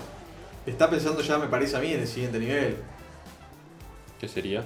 Que sería que el día de mañana, cuando trascienda de News, o sea, yo digo que el tipo era fanático de News. Pero el tipo, el tipo hasta acá, vos mismo lo dijiste, había dirigido de la quinta a la reserva y había salido campeón de esa categoría, nada más, no había dirigido en primera, no era nadie. O sea que estaba más identificado con las primera? inferiores. No, quiso Ah. dirigir la primera, no se la Ah, dieron no se la dieron. y propuso hacer esto. Grifa le, reserva. Grifa le dijo que sí, para todas las categorías. Ahí ya había salido campeón de todas las categorías o todavía? Ya había salido campeón de- como técnico de todas las categorías. O sea, en reserva salió campeón como jugador y después como Yo técnico. lo que voy es lo siguiente. News es un equipo de, para la gente que no es de Argentina, News es un equipo de Santa Fe, de Rosario, de una ciudad, una de las ciudades más importantes de- del país, pero una ciudad del... ¿No? ¿No? Sí, Ah, después de pensé Córdoba, que- sí. No, después de. Eh, y, y digamos, un tipo que dice, te divido todo el país y te armo búsqueda de jugadores para todo el, de todo el país para ir a jugar a News, me, me parece como fuera de escala. Digamos, no, no, no- no veo, o el tipo estaba realmente obsesionado con todos los ver a todos los jugadores para llevar a News, o el tipo estaba pensando en otra cosa. Pero ¿en qué otra Pero cosa? si lo llevó a Newell, no, no, y en estaba tener pensando contactos, en, en armar una, ya una red de contactos para cuando el tipo salte a un equipo de primera, sea News o sea otro equipo, ya decir yo ya tengo una red de tipos que voy voy voy monitoreando jugadores para después llevarlos y, te- Bueno, y tenerlos en mi, ju- en mi- en mi equipo. Después de esto, no lo volvió a hacer nunca más en Argentina. Solo lo hizo para News. Uh, Así que eso tira por agua. Eso. Eh, bueno, son jugadores. Después de esto, finalmente se consigue, se consigue un hueco en la primera y consigue dirigir la primera de Newells. Agarra la primera de Newells, le piden eh, qué refuerzo querés. Dijo nada. Todos los jugadores de la cuarta especial que él había venido dirigiendo, en los que nombramos a Pochettino y Gamboa, por ejemplo, que es un dupla de centrales. Supongo que lo que recolectó de Yo todo lo- el país. No, no, esos eran a futuro, quedaron en categorías juveniles. Ah. Él ya había dirigido la cuarta especial, que no la había reclutado él. A Batistuta no lo reclutó él. A Batistuta lo dirigió él en la cuarta especial, pero Batistuta ya estaba entrenando en Newell, Bueno, lo, había, pues lo había llevado sí. Grifa. Pochettino dijiste que sí, lo reclutó. Son jugadores que él eh, trabajó en la cuarta especial, no los reclutó él. Ah, Ah, Pochettino sí, sí, sí, es verdad, que fue a la casa, es cierto, es cierto, es cierto. Bueno, agarra la primera Newell, pide a Batistuta, ya se había ido Bati, y finalmente Bati se va a eh, Boca. Así que en su lugar trajo a Boldrini, un centroatacante de Newells. Bueno, lo primero que hace. Había jugadores de peso eh, en, en- en ese Newells. Lo primero que hace Newells es. Está jugando la Copa Libertadores también ese equipo. Lo primero que hace es eh, hacerles bien. una, una O sea, cura de humildad. equipo bueno. Sí, pero que estaba eh, en un mal momento y se quedó sin técnico. En la Libertadores estaba en mal momento. Sí, sí, eh, ya está creo quedando afuera. Mira. Eh, y lo que hace es plantear una cura de humildad para los futbolistas. Empieza con una pretemporada por todo el interior, zonas que él había conseguido, conocido cuando fue reclutando jugadores. Se llevó a todo el plantel de gira por el interior. Entonces sí lo estaba usando. Me dijiste que nunca más lo usó. para Newell's. Bueno, pero el tipo lo, estaba usando con un plan de cuando estuviese. Vos dijiste, el tipo estaba en reserva. No, lo estaba usando, no, el tipo lo estaba usando para un plan de cuando estuviese en primera en un equipo. Sea Newell's, sea otro equipo. Pero si estado lo hizo, eh, el objetivo de esta gira es eh, hacerlos. Sí, exactamente. Dale. Despojar a los jugadores del, del lujo. Es que no reclutó más jugadores. Simplemente fue y donde paraban conseguían, conseguían lugares, eh, un hotel, hoteles de dos estrellas y paraban a dormir ahí los jugadores. Bilardo Eh. hacía algo similar, ¿no? No sé, estamos hablando de Bielsa. Cuando hagas, el- cuando hagas el capítulo de Bilardo, Parece que es el único que lo hace, pero bueno. Cuando hagas el capítulo de Bilardo nos contarás. Eh, uno de esos partidos fue contra. En Ingenio Ledesma enfrentaron a Atlético, no sé. Y había un partido, un, un chiquito que jugaba de 10 que la rompió ese partido. Messi. Y finalmente eh, pasó a jugar en River, Sampdoria, Parma, Ortega. Ariel Ortega. ¿Eh? Estaba ahí. Te- pero dijiste Un- Ledesma. un pibito. ¿De, de Sí, Jujuy era eso? sí. Ah, mira. Bueno, eh, los jugadores, entre los que estaban ahí, estaba el Tata Martino, que era un tipo al que no le gustaba correr. No le gustaba correr. Un tipo, Martino era un tipo habilidoso que no corría. ¿Te, puedo de 10. hacer una pregunta? Sí. No entiendo. no entiendo lo de baño humildad jugar contra el ingeniero Ledesma. Eh, ¿qué- ¿Cómo te hace más humilde eso? No entiendo. No, no, paraban en hoteles dos estrellas. Estaban acostumbrados a. Y, y le cambió el lugar de concentración. Lo llevó a concentrar al Liceo Naval, creo, de. Pero que era un lujo De Rosario, o sea, News no es un equipo. Estarían en hoteles buenos. No estamos hablando de Boca, River. Estamos hablando de News. Sí, bueno, pero. Pobre tipo. ¿Y en, que- en que se iban? Me suena más un hostigamiento que un baño humildad. ¿Qué hostigamiento? no, que en que se iban, se iban en burro, se iban... En el micro, micro. Paraban en cualquier lado, hotel pedorrito y los. Bueno, fue como un momento de. Como bajarlos, estaban como en estrellato los, los futbolistas. Estaban en estrellas y los quiso Una- bajar un poquito. Una cosa que no, no entiendo también es. ¿En cua- ¿Cuándo hacía esto? ¿Lo hacían pretemporada? ¿Lo Esto es pretemporada. en Antes de que- libre o en- Pretemporada. Antes de arrancar el, el primer campeonato con News. Estamos en el año 90. Ya quedaron afuera de Libertadores, se terminó esa temporada y es la, la siguiente. Sin, sin Bielsa, ¿no? Bielsa está eh, 35 años. Tiene ya. Sí. No, pero digo, ya, ya había terminado esa temporada de, de Libertadores, quedaron afuera, bla bla bla, y agar- agarra Bielsa después de todo eso, ese equipo, y lo, y, y lo da la pretemporada. Esa sería la Exactamente. da porque- su baño de humildad. Con su baño de humildad que parece más otra cosa. Exactamente. Y acá aparece un primer concepto de, para- que quiero introducir respecto de el Sacar- Tata Martino, la- que por más habilidoso que fuera, era el, el- el- el crack, el equipo era el crack. Eh, y tiene encuentros, encontronazos con Bielsa, porque eh, uno de los eh, pilares de, del cómo entiende el fútbol Bielsa es que es movimiento. Bielsa dice que en cualquier lugar de la cancha, en cualquier circunstancia, el jugador tiene un motivo para moverse. Por eso es lo que decía Verón desde el. La pelota, hijo de- Claro, Con, con la excepción, con la excepción del que está el que tiene la pelota en ese momento, pero que el resto tiene que moverse, marcando cuando pierde el balón o desmarcándose cuando para ofrecerse para recibir un pase. Y eh, Martino no era un jugador que hiciera eso. Entonces empieza a tener algunos este, encontronazos con, con el plantel, pero en general lo bancó. En general lo- el plantel lo, lo- O sea, lo eso me da la sensación de Se quitó su que. relojito, se quitó el saquito. Lo invitó a pelear. Me da la sensación que Bielsa en ese sentido, entonces es como un. Un técnico que no, no iría bien con Messi, por ejemplo. Messi no es un tipo que te corra. O Riquelme. Bueno, Riquelme tampoco. Digamos, no es, jugo- no es técnico de cracks. No, O sea, el tipo necesita 11 laburantes que digan eh, flexión de brazo acá. Y Sí. te hace 15 flexiones Sí. de brazo. Sí. Y otra de las premisas que tiene Bielsa es que todos los jugadores son iguales. Lo cual no es cierto. Bielsa, no es- eh, Bielsa, Messi no es igual a un Titi. O sea, seamos buenos. Exacto. Bueno, eh, entonces llega el primer clásico contra Rosario Central. Recordemos Bielsa criado en Central, en Rosario, fanático de Newell's, llega como entrenador a dirigir contra Central. Eh, entre los jugadores que estaban jugando en Newell's estaban sus juveniles, que eran Berizzo, Franco, Pochettino, Gamboa. Y como experimentados en el, equipo del plantel que la agarra de primera división estaba Scoponi, eh, Liop, Martino, entre otros. Estaban concentrados, esta es una anécdota para poner eh, lo que significaba para Bielsa ganarle a Rosario Central. Eh, están concentrados la noche antes del partido, obviamente no podía dormir. Y se encuentra en el pasillo con Gamboa, también uno de, los, uno de sus juveniles. Y le dice, em, ¿qué das para ganar mañana? ¿Quién le dice a quién? Bielsa Ah. a Gamboa. ¿Qué das para ganar mañana? ¿Qué vas a hacer mañana? Y Gamboa dice, todo. ¿Pero qué es todo? Y me- si me tiro de cabeza, te trabo con la cabeza, mm, salgo muerto de la cancha, lo que sea necesario. No, no, pero ¿qué das? Tenés que dar más. ¿Pero qué, qué es lo que quiere que dé? Y Bielsa dice, mira, yo si le ganamos a Central, me corto un dedo. Agarro y me corto un dedo de la mano si le ganamos a Central. Eso es lo que doy por ganar mañana. Para, para Nota que perdieron, ¿no? motivarlo. No, no se cortó el dedo. Le ganaron, Ah, ganaron, ganaron se- 4 a 3. Ah. Y no se cortó el dedo. Qué feo. Capaz que esa es la maldición que tiene, ¿no? Primer clásico rosa- rosarino que no empatan. Sí, Sí. 0-0, tal cual. Y que no hay cinco muertos y cuatro lesionados y ocho expulsados. Pero para, lo que acaba de decir es, es muy serio. El tipo le dijo, quiso motivar a su, a su jugador con una locura. Doy un dedo, sí, doy un dedo por ganar la central. No, pero O sea- no le dijo da un dedo tú, dijo yo doy un dedo. Pero no Claro, lo dio. Para, para...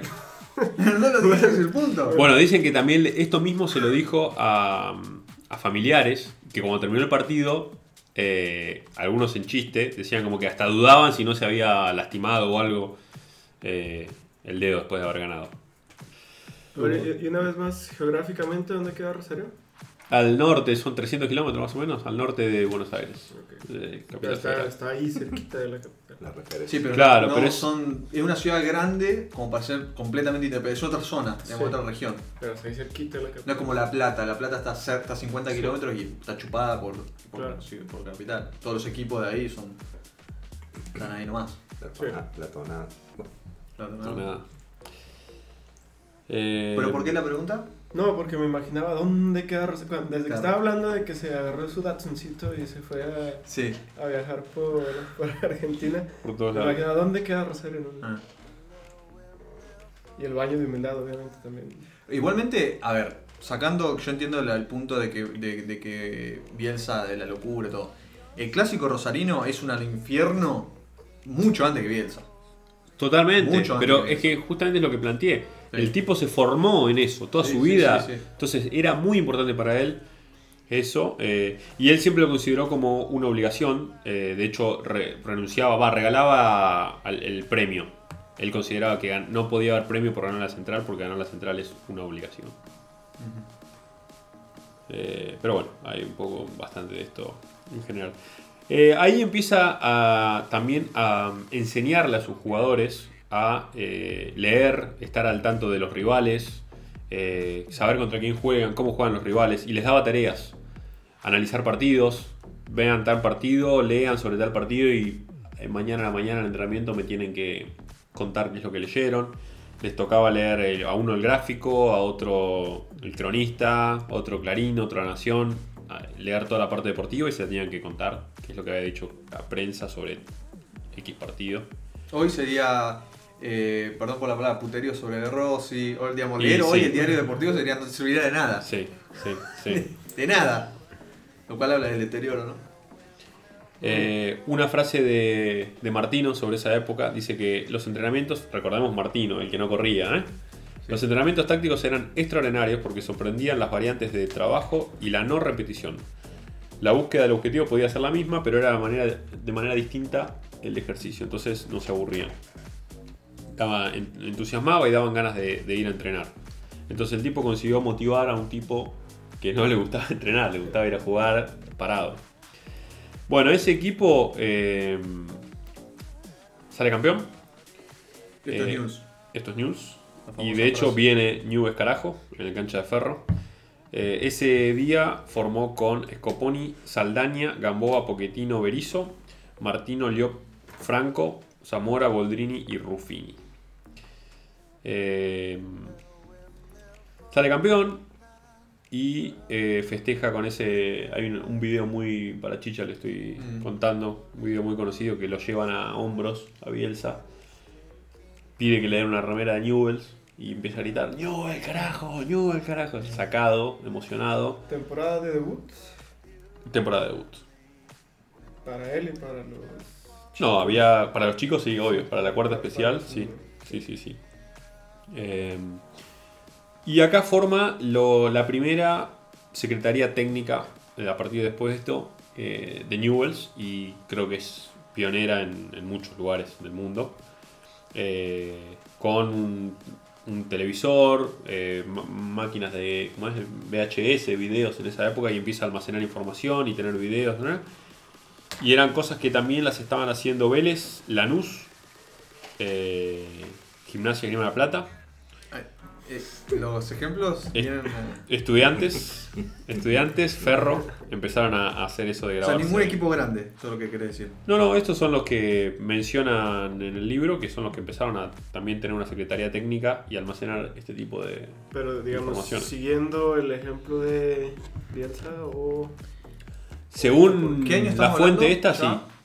Y Ochenta no, y 90, largo. 90, 90, 90. Eh, dudo que los equipos grandes no tuvieran ya eso. No sé. Porque me decir que Lanús, que Lanús del 90 No estamos sé, hablando, ¿no? no sé, no sé. No sé. Yo, yo, te- yo tengo, la yo tengo la fuente. La fuente está en un libro. eh, No, porque capaz la fuente decía, además de los grandes, se sumaron. Quizá eran muy soberbios como para aceptar que eh, Vos- no, ¿por qué? los grandes... Pero no es soberbia eso. ¿Por qué no? Es como un método alternativo que no necesariamente ayuda. No sé, en esa época eran pocos los que lo hacían. New- si querés, vamos a, a los hechos. Eh, Bielsa formó la Secretaría Técnica, fundó la Secretaría Técnica de Newell's. ¿Hasta ahí me crees? Sí. Bueno, había otros clubes en ese momento en el fútbol argentino que lo hacían también, que eran Lanús, Gimnasia Estudiantes Ferro y no sé si habría algún otro, esto seguro. La cuestión es que esa, esa ronda de esa ronda de, ese campeonato Newell's jugaba contra los equipos que dejaba Ferro. Ajá. Sí. Entonces le pidieron a Grigol que le mandara todos los eh, videos de los partidos. Bielsa. Exacto. Bielsa le pide a Grigol. Bielsa le pide a Grigol que le mande todos los partidos. Y de ahí empiezan a tener ya una relación con, con Grigol, una buena relación. Eh, y el partido antes de jugar eh, contra, Ferro.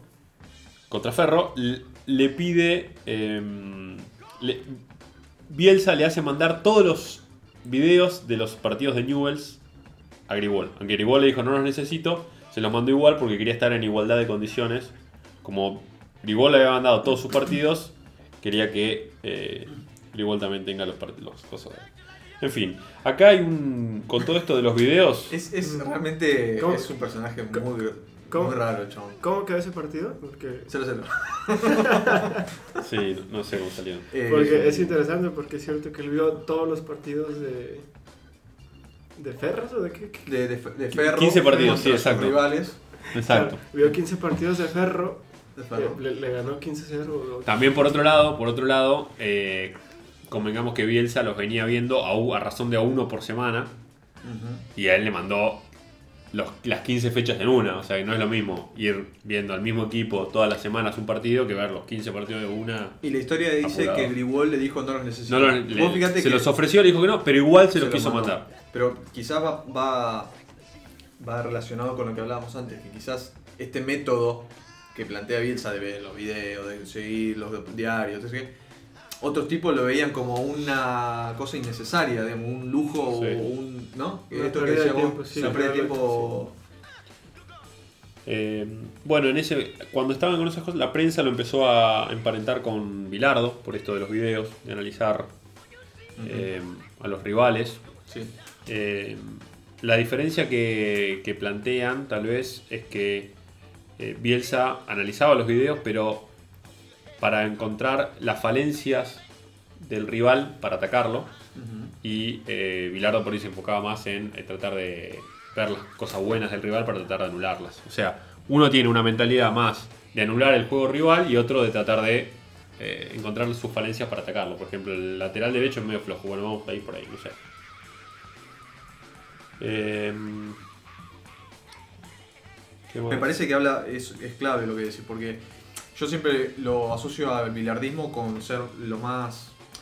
Como que toda esta de jugadas, las jugadas preparadas y todo, de, de- de explotar todo eso. Y, y al de Bielsa como más vertiginoso. Entonces capaz que el tipo se enfocaba en las cosas donde podía apuntar toda esa, toda ese, esa dinámica, digamos, de su equipo. Eh, digamos, me- como lo dijiste, me, me sonó, me, me tuvo sentido en la cabeza con cómo juegan los distintos equipos y con cómo plantean los tipos. Está bien. Y so- sobre todo, eh, los Bielsa no es, es un tipo que sí, obviamente, eh, plantea. O sea, es un tipo que en los entrenamientos va a trabajar mucho más ataque que defensa. Esa es la realidad. Si tiene que entrenar, va a dedicarle mucho más tiempo a entrenar cómo atacar que a entrenar cómo defender. Generalmente es falso, pero simplifica todo el trabajo defensivo con, con una frase, Bielsa, que es corremos todos. Cuando no tengan una pelota, todos tienen que correr para recuperar la pelota. Es un poco simplista, yo creo que hace algo más defensivo, porque no, no puedes decir nada más que eso. Eh, pero bueno, llega a la final, super final contra Boca, porque en esa época se jugaban dos, dos torneos, sale campeón Newells, sale campeón Boca, van a jugar la, la final. eh, y termina ganando eh, Newells, sale campeón nuevamente. Porque muchas veces se dice que Bielsa no le importa el resultado, que a Bielsa no. Esto lo dijo en conferencia de prensa Bielsa. ¿Quién dice que, no- que a veces no le importa el resultado? Bielsa dice, yo me muero después de cada derrota. La semana siguiente es un infierno. No puedo jugar con mi hija, no puedo ir a comer con mis amigos.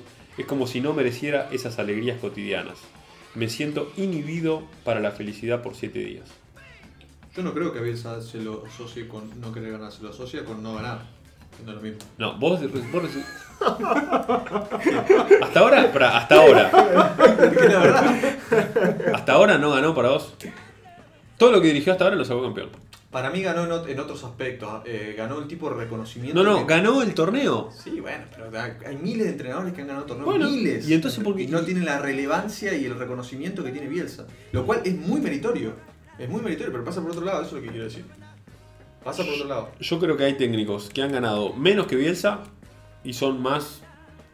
eh, tienen mejor imagen que. Bielsa.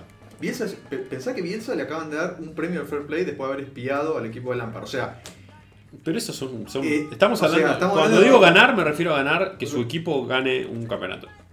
Una cosa, una cosa, no, no, no, no, cosa, no, porque lo que yo te quiero decir es lo siguiente. A, a Bielsa le dan, ese, le dan ese premio y le dan ese premio es circunstancial. Digo, el reconocimiento que le dan a Bielsa, el reconocimiento no viene de ahora, viene de siempre, se lo dan a pesar de los resultados. Y a pesar de No, mucho- pero hasta, hasta ahora salió campeón. No, pero... Lo único que hizo No, hasta ahora es salir campeón. hablando- Salió campeón de la quinta a la reserva y después salió campeón de la primera. Está bien, pero yo, te estaba, no, yo nunca- no te estaba hablando del 90, te estaba hablando de hoy. Bueno, está bien. sí, y sí, no nadie, de- nadie gana todos los años. Guardiola no gana todos los años.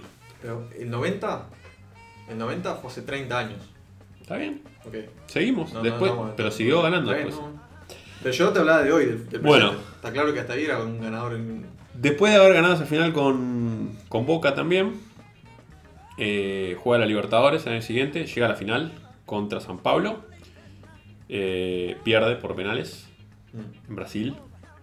Un equipo de San Pablo que tenía a jugadores como Raí y Cafú, y que fue el, el equipo que después fue a jugar la final del mundo eh, un par de años seguidos. Le ganó al Barcelona de, de Johan Cruyff, al Milan de Fabio Capello. O sea, era un equipo bueno, perdió por penales. Listo, perdió la, la final de la Copa Libertadores. Como todas las salidas de Bielsa, eh, siempre que se va de algún lado se va medio raro. Mm. Con un montón de plata en el bolsillo. Eso, eso no es raro.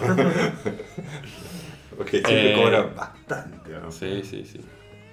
Eh, bueno, eh, Darío Franco, uno de los, de los jugadores que él había, este, de su cuarta especial que había llegado primero, estaba postergando el casamiento porque seguían avanzando en la Libertadores.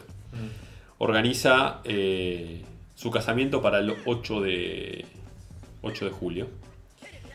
Eh, el 9 de julio había un amistoso programado previo a jugar contra River la liguilla para ver quién jugaba la Copa Libertadores del año siguiente. Era un amistoso previo al partido contra River. ¿Que era cuánto tiempo después?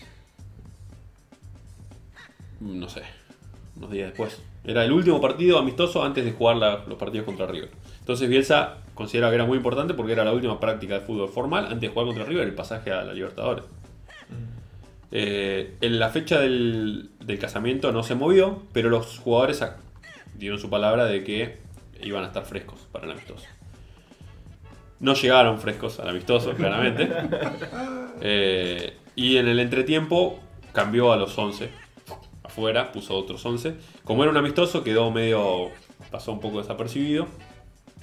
Pero la cuestión es que eso fue el, el- el principio del fin de la relación con el plantel y decidió dar un paso al costado.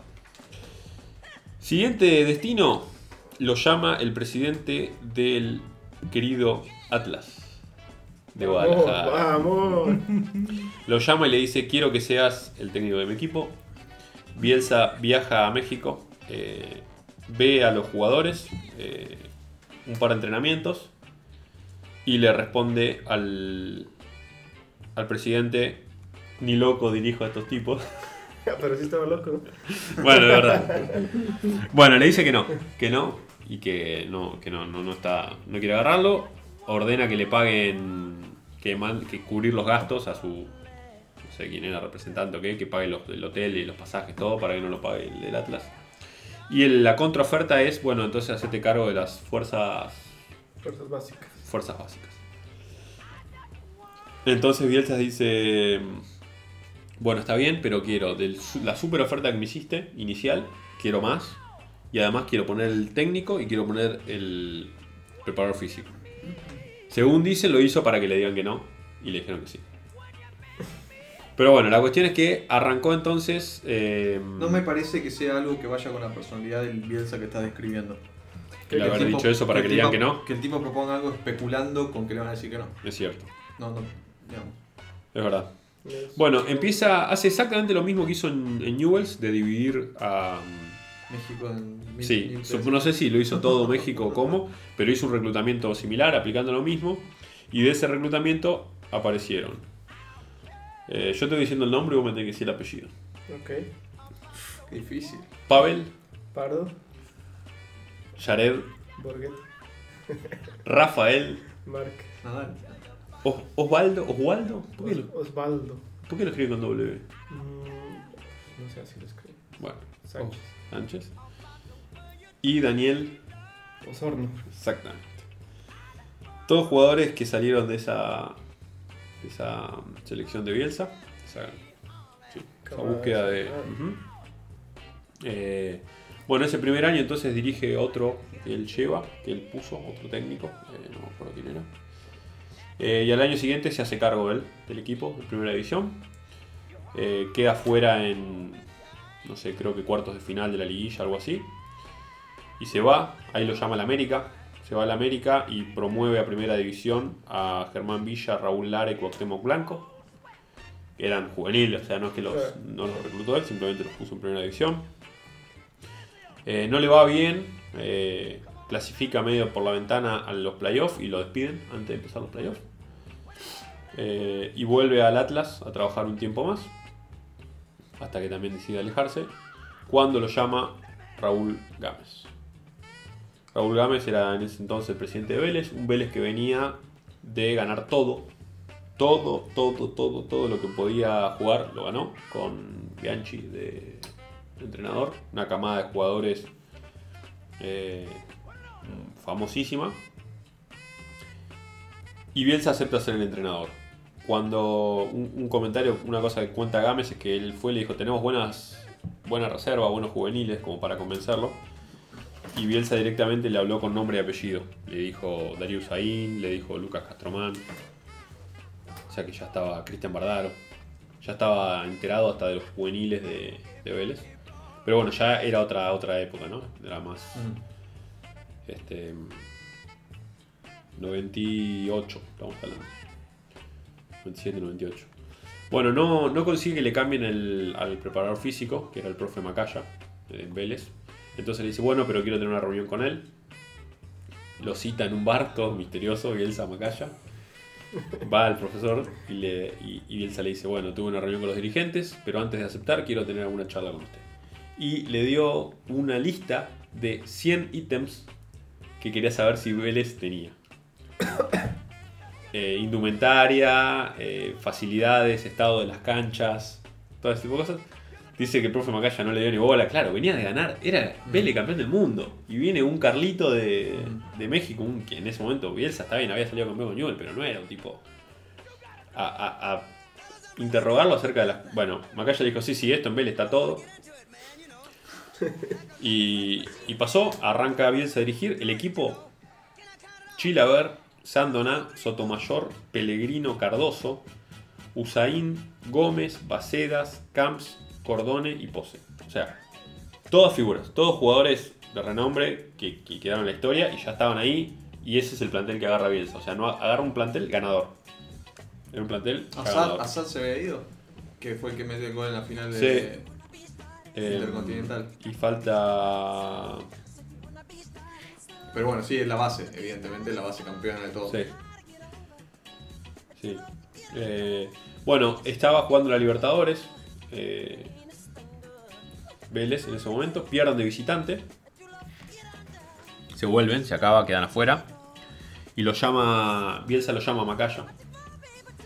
Y le dice: ¿Qué estás haciendo? Estoy armando la valija. No, no, vamos a encontrarnos en, en el ascensor que quiero hacerle unas apreciaciones. Y parece ser que Bielsa le dijo directamente, ellos eran aviones y nuestros jugadores eran carretas. O sea, Bielsa le echó la culpa a haber perdido al estado físico de los, de los jugadores por culpa del profe Macaya. Y el profe Macaya le dijo, ¿quiere que le diga una cosa? ¿Vio todas las líneas que puso en el papel antes de entrar? Las, las rayas, flechas, que yo. Los jugadores no entendieron nada de todo lo que usted dijo. Pero la cara de Bielsa, ¿no? Imagínense. Bueno, ¿cómo se atreve? Pero bueno, aparentemente lo aceptó. Y fueron forjando después un- con el tiempo una, una relación. No es el primero que dice que no le entendía bien. No, no. Mucha gente no le entendía bien. Esa, como mucha gente no le entendía a San Pablo y otro Hitler. Oh. Eh, Claro, listo. Digo yo. Bueno, eh, el problema que tenía en Vélez es que los jugadores estaban acostumbrados a ganar, pero no a jugar de la forma que planteaba Bielsa. Y Bielsa, ¿quién los hacía? Correr. Bielsa los hacía correr. En base a que no corrieron mal o no sé qué pasó en ese, en ese partido, cuando vuelven hacen un 3 contra 3. Y esto viene al caso porque es otro de, las, de los pilares del, del estilo de juego de Bielsa, que es no hay transición defensa-ataque. Es muy vertiginoso. El, el equipo, el momento en que pierde la pelota no hay un reagrupamiento, nos volvemos a poner 4-4, no, no, no. Perdés la pelota ya estás defendiendo en el instante. Entonces atacaban 3, defendían 3 y cuando perdía la pelota atacaban los otros. Era un 3 contra 3 y 3 porque eran las líneas que usaba Bielsa. 3 defensores, 3 volantes, 3 mediocampistas ofensivos, un 9. Eh, y acá está un poco también lo de mm, cuando hablábamos de, de que todos son iguales. Aparentemente Bielsa se molestó con una, con una declaración de, del Pacha Cardoso en el que dijo que eh, no entendía muy bien el esquema, que por eso tenían que adaptar, que yo a Bielsa no le gustó eso. Y armó una reunión de grupo antes del entrenamiento. Y dijo, para mí Cardoso es igual que Federico Domínguez, Sandonaque Pellegrino, Méndez, son todos iguales. Y salta una voz gruesa del fondo y dice, yo no estoy de acuerdo. Chila, a ver. Sí, la- Ay, sí, claro. y le dijo, Que nos, yo... tiene, que nos tiene bloqueado en Que Twitter. nos tiene que Vamos. Sí, la- Hablen tranquilo de chiste. No, no se va a enterar. Chilaver era, eh, obviamente, el arquero figura, pateaba los penales, tiro libre, le había hecho un gol de arco a arco al Mono Burgo, de mitad de cancha al Mono Burgo, campeón del mundo. Y Eh, seguramente ya lo habían elegido mejor arquero Arquero. de- de- del mundo, ¿no? Para entonces, Y un tipo según- que se creía el mejor, además. Que es lo más importante. Como Se Ro- creía. como Ronaldo. Como Ronaldo, exacto. eh, y entonces, aparentemente, Chilaver le dijo, yo gané todos los títulos y usted no me puede decir que yo soy igual que Caballero. Tiene razón. Yo no me considero igual. ¿Crees? Así llegó donde llegó, Chilaver. Con ¿Quién- esa mentalidad ¿Quién es ganadora. caballero por empezar? Era el arquero de la selección argentina en el 2002. No es el caballero que se comió No, no, tres no, pepas no, no es. Willy Caballero. Ah, el No. otro, el otro. Otro. Pablo Caballero, ¿no? Sí. Es el del 2002. El que lo pone contra. No sé. eh, en partido contra Suecia que se come el gol de tiro libre. Se come el gol de Se libre. lo come. Al ángulo le cagó. Caballero. Eh, Caballero se lo comió. Son, son comelones los caballeros. Sí, sí, sí. sí. No, no Eh. tan malo como el otro. Bueno, eh, Chilaver dijo, me considero titular, no hay forma que yo sea suplente. Bielsa le dijo entonces, si piensa así, está además en el grupo. Perfecto, dijo Bielsa, dijo. Chilaver. Este, y según, según cuentan, la palabra que usó, eh, la última palabra que gritó Bielsa fue disponga. Entonces Chilaver se paró y se fue. Claro. Se fue al estadio. Bueno, quilombo, después a la larga se terminaron este, llevando bien. Eh, resumen, sale campeón eh, una fecha antes, en el 98. eh, con... Un equipo campeón. Agarra un equipo campeón y lo saca campeón. Exactamente. Bien. Eh, Lo cual es fácil. La golpe agarró un bicampeón y dijo, no, más que nada, bueno, exacto. Más que nada que ju- jugando distinto, ¿no? Les, les- los, Exacto. los hace cambiar de estilo de juego a un, a un equipo De sistema. consagrado de, Exacto. de peces gordos que decían, yo ya gané todo jugando así, ¿por qué voy a jugar como vos? ¿Por qué voy a correr si yo puedo salir campeón sin correr? O sea, se gané la Copa Libertadores jugando de 10 paradito. En fin. Eh, sale campeón en el 98 y se va. Eh, Gámez, el presidente, dice le hubiera dado la llave del club, pero no hubo forma de retenerlo. Se va al español de Barcelona. Eh, el español de Barcelona, por algún motivo, el tipo pone una cláusula que si lo llama a la selección argentina, tiene libertad de acción. Él estaba de pretemporada en el, en el español antes de empezar a dirigir, simplemente la pretemporada.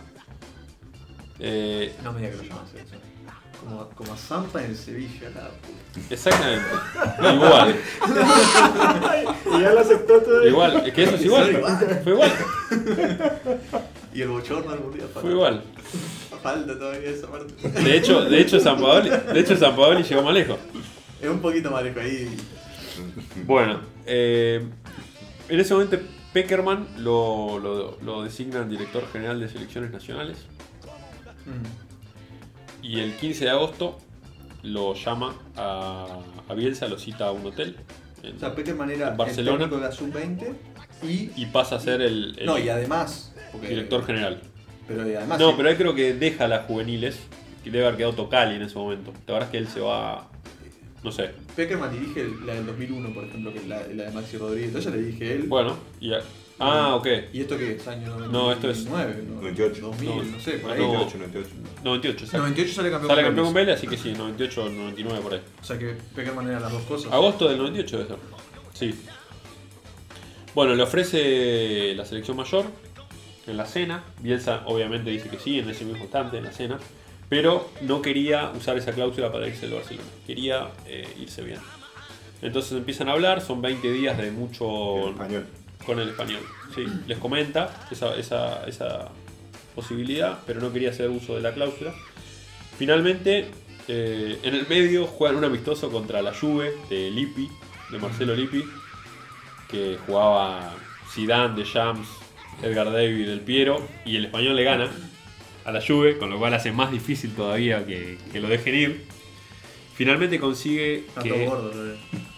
Sí, Sí, estaba estaban de fiesta. Habían estado con chicharito. Eh, bueno, finalmente la, la gente del español le da, le dice que se quede seis meses. Que esto lo hablamos en el, en el capítulo de las elecciones. Si podemos ir a buscar un jugador, un técnico que está trabajando. Bueno, arreglan que hasta Navidad. Estamos en agosto, tiene que ir seis meses. Qué parecido. No, pero San Paoli fue al instante. Tuvo, Paoli no quería, la AFA no quería pagar el- la, la cláusula y tuvo que esperar hasta que se le vencía, creo que era una temporada, hasta que se vencía el tiempo. No, una temporada tuvo que esperar. Me parece que no, que terminaron pagando la cláusula. No. ¿Pagaron la cláusula? No, no. No, no, esperó, esperó igual que Bielsa. Se ve que se No, leyó el libro, está- no, sabe, pagaron. sabe, sabe lo que tiene que hacer. Pagaron la cláusula. No ¿En qué año estamos? Perdón. 98. 98. Que es en, en el otoño del 98, ¿no? Claro, eh, no, eh, verano europeo, agosto, ¿no es cierto? Que por eso dicen que lo llevaron al patón, porque no pudieron llevar a San Paoli. Porque en el verano del 98 fue el Mundial de Francia 98. Entonces, Entonces fue después del Mundial. Justamente después del Mundial que Argentina... Claro, claro, esto es, sí, exacto. Que Argentina, no sé quién, quién dirigió. Estaba Pasarela. pasarela. Va a Y pasarela. salió Pasarela inmediatamente después del Mundial. Creo que sí. Sí, sí, porque ya en el 99 estaba Bielsa. Sí, sí, sí. La Copa América del 99 de Palermo que se pierde tres penales, el 99. Sí, se va cuando termine la temporada en Sevilla. Bueno, yo... El español ese es San Paoli. Y ahora que llegamos Sí, al 99 San quería, hacer un... San Paoli se va cuando termine la temporada. Ah, está bien, está bien. Sí. Ah, lo, lo aguantan hasta que termine Sí, la sí. Es que yo me acuerdo por eso, seguro que porque le era mucha la guita la que tenían que Estaba pagar. seguro que la habían pagado. Ah, seguro que pagaron algo, pero no era la de, la de que se iba apenas firmó, porque no, no, no daba para pagar. Qué desperdicio de plata, ¿eh? No así el de Bielsa. Ahora que les decía, ahora que llegamos al 99, quería hacer yo, yo el pequeño apunte. Copa Confederaciones del 99. El- el, el mayor. El paréntesis, el- tío. no, no, no, pero creo, creo- creo que es pertinente. El mayor logro del fútbol mexicano, Ah. de la selección mayor, Es cierto. que fue la Copa Confederaciones del 99 celebrada en México. Y la alineación de México en la final contra Brasil está Jorge Campos, Salvador Carmona, Rafa Márquez, Claudio Suárez, Germán Villa, Pavel Pardo, Miguel Cepeda, Ramón Ramírez, Cuauhtémoc Blanco, José Manuel Agundis y Francisco O sea, que se la deben a Bielsa, decís. No, digo que No, pero había varios dirigidos por Bielsa. había Ex dirigidos por Bielsa. la mitad del plantel eran de esa generación. Claro. Y bueno, en la alineación de Brasil solo basta decir que estaba Ronaldinho Mm. y Dida. Mm. Listo. Vida. Bueno, eh, no le va bien en español esos seis meses, obviamente. Eh, obviamente no, pero no le va bien. Eh, cuando un- antes de jugar contra el Barça, del el derby catalán, el Barça en ese momento dirigido por Luis Van Gaal, Mm. eh, uno de los espejos o referentes de Bielsa como entrenadores. Admi- Bielsa admira a Van Gaal. Eh, estaba entusiasmado con, con jugar contra él. Los dirigentes le dijeron hasta acá llegaste. Lo rajan a Bielsa antes de jugar contra el Barça. Y Bielsa ya viaja a Buenos Aires y empieza la historia en la selección argentina. Eh, en la selección argentina viene después de, de Pasarela. No hay novedades en la primera lista de convocados. Simplemente hay dos rarezas. eh, Albano Bizarri, que era arquero de Racing. Y eh, Jorge San Esteban, defensor de Gimnasia de Grima de la Plata. Qué dato. Convocado por- Qué dato ese. Son los únicos dos que llamaban la específico. atención dentro de la lista. Qué dato. El Coco, Esteban. Igual que el de que se pasaba con Bribol, el video. Sí, muy amigo. ¿no? Ah. Son las tolerancias. Eh, bueno, acá una de las cosas que para mí eh, más influyen en, en esta dicotomía que hay con Bielsa de, de, los que la gente que lo, de lo que lo quieren y lo demonizan es eh, la formación que le, que le da eh, la prensa a Bielsa. La formación. Sí, ¿Cómo la, la formación? la- la imagen que forma Ajá. la sí. prensa sí. de, de- de Bielsa. Y tiene que ver con em, la democratización de la prensa que hace Bielsa. En el, haciendo un resumen anterior a la selección argentina, durante el Mundial de Estados Unidos, con Coco Basile, cada jugador firmaba contratos exclusivos con distintos canales o medios de comunicación. Y era exclusivo de esos, andaban con las gorritas de Canal 13 o con el, cada uno negociaba su, su plata. Le- en un momento le hacen un boicot a Radio Continental, por ejemplo. Ninguno podía, porque Coco Basile estaba en contra. De hecho, estaba peleado con el, el autor del libro, así que supongo que por eso lo mencionan también.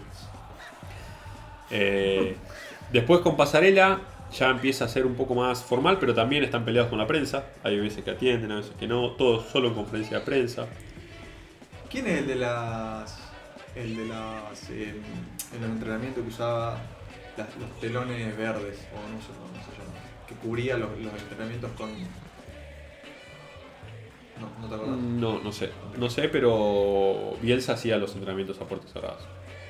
Claro, pero no, puertas No, cerradas capaz que- es capaz una que- cosa, que, que directamente tapaba, tapaba Sí, para sí, que me no se acuerdo, me Había acuerdo. uno, no sé si es pasarela. Puede ser que haya sido Pasarela. La carpa de circo. que- No, no, el alambrado lo, lo, lo, lo hacía forrar, digamos, para que no se vea para él.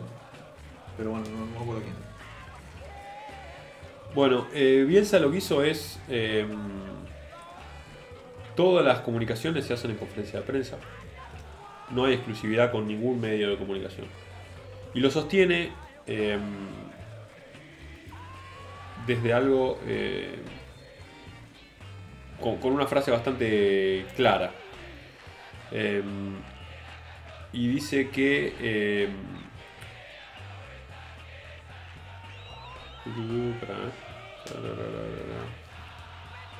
Dice, darle una entrevista particular a algún medio implica, implicaría el pedido de la competencia. Y no estoy dispuesto a aceptar eso.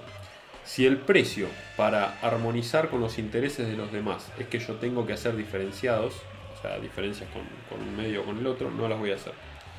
¿Por qué no discutimos eso? Si está bien o está mal atender a todos por igual.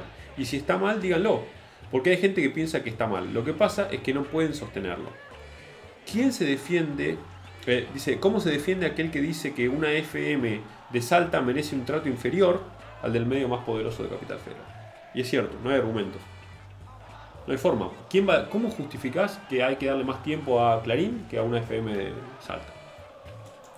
No, lo justificás con el hecho de que es un negocio, si querés. Bueno, entonces- entonces lo que hacen las mayores transmisiones, lo que hace que el fútbol sea un negocio que le rinda también a los clubes es estos grandes medios y no el de Salta FM ¿Por qué? La Patriada. ¿Y qué- ¿Por qué? Porque es, porque es un negocio, de nuevo, por lo que te estaba diciendo antes, por lo que es un negocio y, y si vos te enfocas Pero la- en Salta la escuchan a la FM esta también. Sí, pero eh, el alcance que tiene un Clarín nacional y que hace que lo que pasa en Clarín sea agenda y cosas, no pasa con la. FM de- Bueno, entonces como Bielsa dijo, yo le voy a dedicar al mismo tiempo a la FM de Salta que al Grupo Clarín. Le dedicó al mismo tiempo a una FM Salta. Sí, exactamente. Nunca dio una exclusiva a ningún medio que fuera de la conferencia de prensa. Lo que sí, las conferencias de prensa eran infinitas. Duraban hasta que el último que quisiera preguntar algo lo preguntaba. Entonces, ¿qué pasaba? Los que iban en busca de 15 minutos para poner un titular de lo que dijo Bielsa no lo encontraban nunca. Porque cada pregunta de Bielsa respondía 4 minutos, tardaba en responder. Exactamente lo que preguntaban, debatía con los, con los periodistas que le hacían las preguntas, pero no daba titulares para la prensa. Mm. Entonces, la, la prensa no vendía con Bielsa y por eso es uno de, las- de los motivos por el que empieza a formar esa imagen de que Bielsa habla, habla raro. No, Bielsa es, habla lo, es lo raro. último que le pueden decir. Bielsa habla. Bielsa raro. habla claro, es el No, más, no es claro. el más claro para hablar y explicar claro. las cosas. Claro está el maestro Tavares. Ese es un tipo claro. Dice las cosas sin de ma- palabras de más ni nada. El tipo de. Bielsa es un tipo claramente rebuscado, como otro que también hemos tenido en la selección. Son tipos que hablan y hablan rebuscados. Eso es lo que te hicieron creer a vos los No, no medios me de creer- comunicación. A mí nadie me dio un librito de cómo entender las, las conferencias de prensa de Bielsa. ¿Vos? Yo me pongo a ver una, una media. ¿No entendés lo que dice Bielsa? ¿Cómo no vas a entender? ¿no? ¿Qué dice Bielsa ¿Quién no entendés? No, a ver, eh, un concepto, entiendo lo que el tipo está queriendo decir, pero la manera en que lo dice muchas veces está un poco encriptada. Por, no digo que el tipo se quiera creer más de lo que es ni nada, el tipo es así, el tipo es así. Eh, Pero la realidad es que el tipo no habla de una manera clara, que El objetivo- responde con un... Pero no darte un titular, responder Es que vos querés un titular, no, exactamente. responder concretamente. Y el objetivo del tipo es evitar que se pueda resumir lo que él dice en forma inadecuada. Él odia que escriban lo que él dijo de una forma distinta a la que él lo dijo. Entonces, ¿qué hace? Se explaya lo más posible y trata de buscar la palabra más adecuada con lo que él piensa. Entonces, habla de ¿sabes- esa manera. ¿Sabes a mí dó- dónde me gusta eh, eh, justamente el concepto este de que el tipo no es conciso? Cuando tiene al capo este, es un, yo siempre digo, es un genio el chabón que es el traductor de él. Sí, es árabe, es un genio. Porque el tipo dice 300 boludeces, 300 boludeces, y el tipo los otros eran mejor que nosotros, punto. Y lo dice en inglés, ¿no? Como- No, no, no, no dice- no, no, no. Sí, No, sí, no, no, de sí, ninguna manera, no, sí. no. Es un genio para mí. Está faltando la verdad, no. Es un genio. Traduce Es un genio. exactamente lo que él dice. No, No, no. Sí. Sí, resumen. No. Sí, resumen. Escuchá conferencia de prensa con el loco al lado y vas a ver que las preguntas, yo espero la traducción del tipo para entender qué es lo que dijo Bielsa. No, No, pero Qué malo. Qué malo que el sueldo. El sueldo tipo es ser intérprete. No, no traductor, intérprete. No, pero exa- exacto, a mí me parece que va más por ese tiempo, porque no se puede gastar los cuatro minutos o el minuto que se, que se gasta Bielsa en Ah, decir pero todo lo igual, que dice. eh, lo hacen por partes. Exactamente, a Claro, eso voy. Ahí, esa es la prueba de que lo que está diciendo es falso. Porque cada No, no es pregunta falso que le hacen, la respuesta de Bielsa. No es falso. Hace, pará, déjame hablar. No, le hacen una que es pregunta. falso y no es falso lo que Es pará, porque le hacen una pregunta. El chabón empieza a hablar y va haciendo pausas para que el chabón traduzca todo dentro de la misma respuesta a una pregunta. ¿Y por, ok, ¿y por qué es falso lo que estoy diciendo? Porque no puede hablar 5 horas y que después el Yo otro traduzca cinco 5 horas. No. Vos dijiste que el Yo chabón que el tipo resume. Resume 10 palabras, que no son 5 horas, 10 palabras, en 2 palabras. Eso No, es lo que pero, pero Yo si no creo que sea multiplicas por las 25.000 intervenciones que tiene, entonces sí se hacen 5 horas. Eh, esto, esto para mí con la prensa es, Chicha está traduciendo lo que vos dijiste. Tu intérprete. Eh, es clave, es clave esto en cuanto al trato que, tuvo Bielsa en Argentina por parte de la prensa, que para mí siempre se le pegó por demás. Eh, y, para mí va, por ese lado. Es un pase de factura de los, de los grandes este, medios, formadores de opinión, eh, respecto al trato desprivilegiado que tuvieron por parte de Bielsa, al que estaban acostumbrados en la selección argentina. Eh, bueno, lo primero que dije, la Copa América, la famosa Copa América de los tres penales que agarra Palermo. Eh, ese, ese partido se cobran cinco penales, tres para Argentina y dos para Colombia. Argentina agarra los tres, eh, Colombia mete uno y erra uno. Eh, y después cruza con Brasil, que tenía a Rivaldo, Ronaldo, Ronaldinho y Roberto Carlos. y perdimos. Quedamos afuera. Y para explicar, eh, obviamente le dijeron fracasaste, como es, es la palabra que siempre usan con Bielsa. Eh, y Bielsa Con todos los técnicos, dijo, no solo con Bielsa. Con todos los técnicos que han pasado por la selección argentina, Maradona, todo se ha dicho fracaso cuando no se cumple un objetivo que para Argentina lamentablemente es salir campeón. A Martino lo echaron por fracasó por perder dos finales. No, no, no, no creas que a Bielsa lo, lo demonizan, porque a, a todo el mundo tratan igual. Pasa que a vos te gusta Bielsa, entonces vos pensás que son injustos. pero a Bielsa... en Argentina se piden cosas que son irreales, son, son abs- absurdas las que se les pide. Los Sí, objetivos. Todo lo que no es ese objetivo Estoy de es acuerdo. fracaso. Y bueno, Sí, estoy de acuerdo. Bueno, después, eh, bueno, termina clasificando obviamente primero, eh, obviamente no, no necesariamente obvio, pero clasifica primero cuatro fechas antes. Eh, otra de las cosas que se le discute fue lo de, estaba Crespo en un alto nivel y él tenía a Bati, a Bati de 9. Entonces eh, le decían que jueguen los dos juntos o que ponga Crespo, que... Y Bielsa dice, cualquiera de las... Bueno, dice, existe la posibilidad de que Batistuta vaya al banco pero no como un desafío de un entrenador a una figura popular. Es muy difícil conducir un grupo de élite si uno no está dispuesto a aplicar una norma que deba atender a todos. Eh, si Batistuta iba al banco, se habría hablado de que estaba lastimando a un ídolo. Si jugaba junto a Crespo, era improvisar un nuevo esquema del que no habíamos practicado nunca.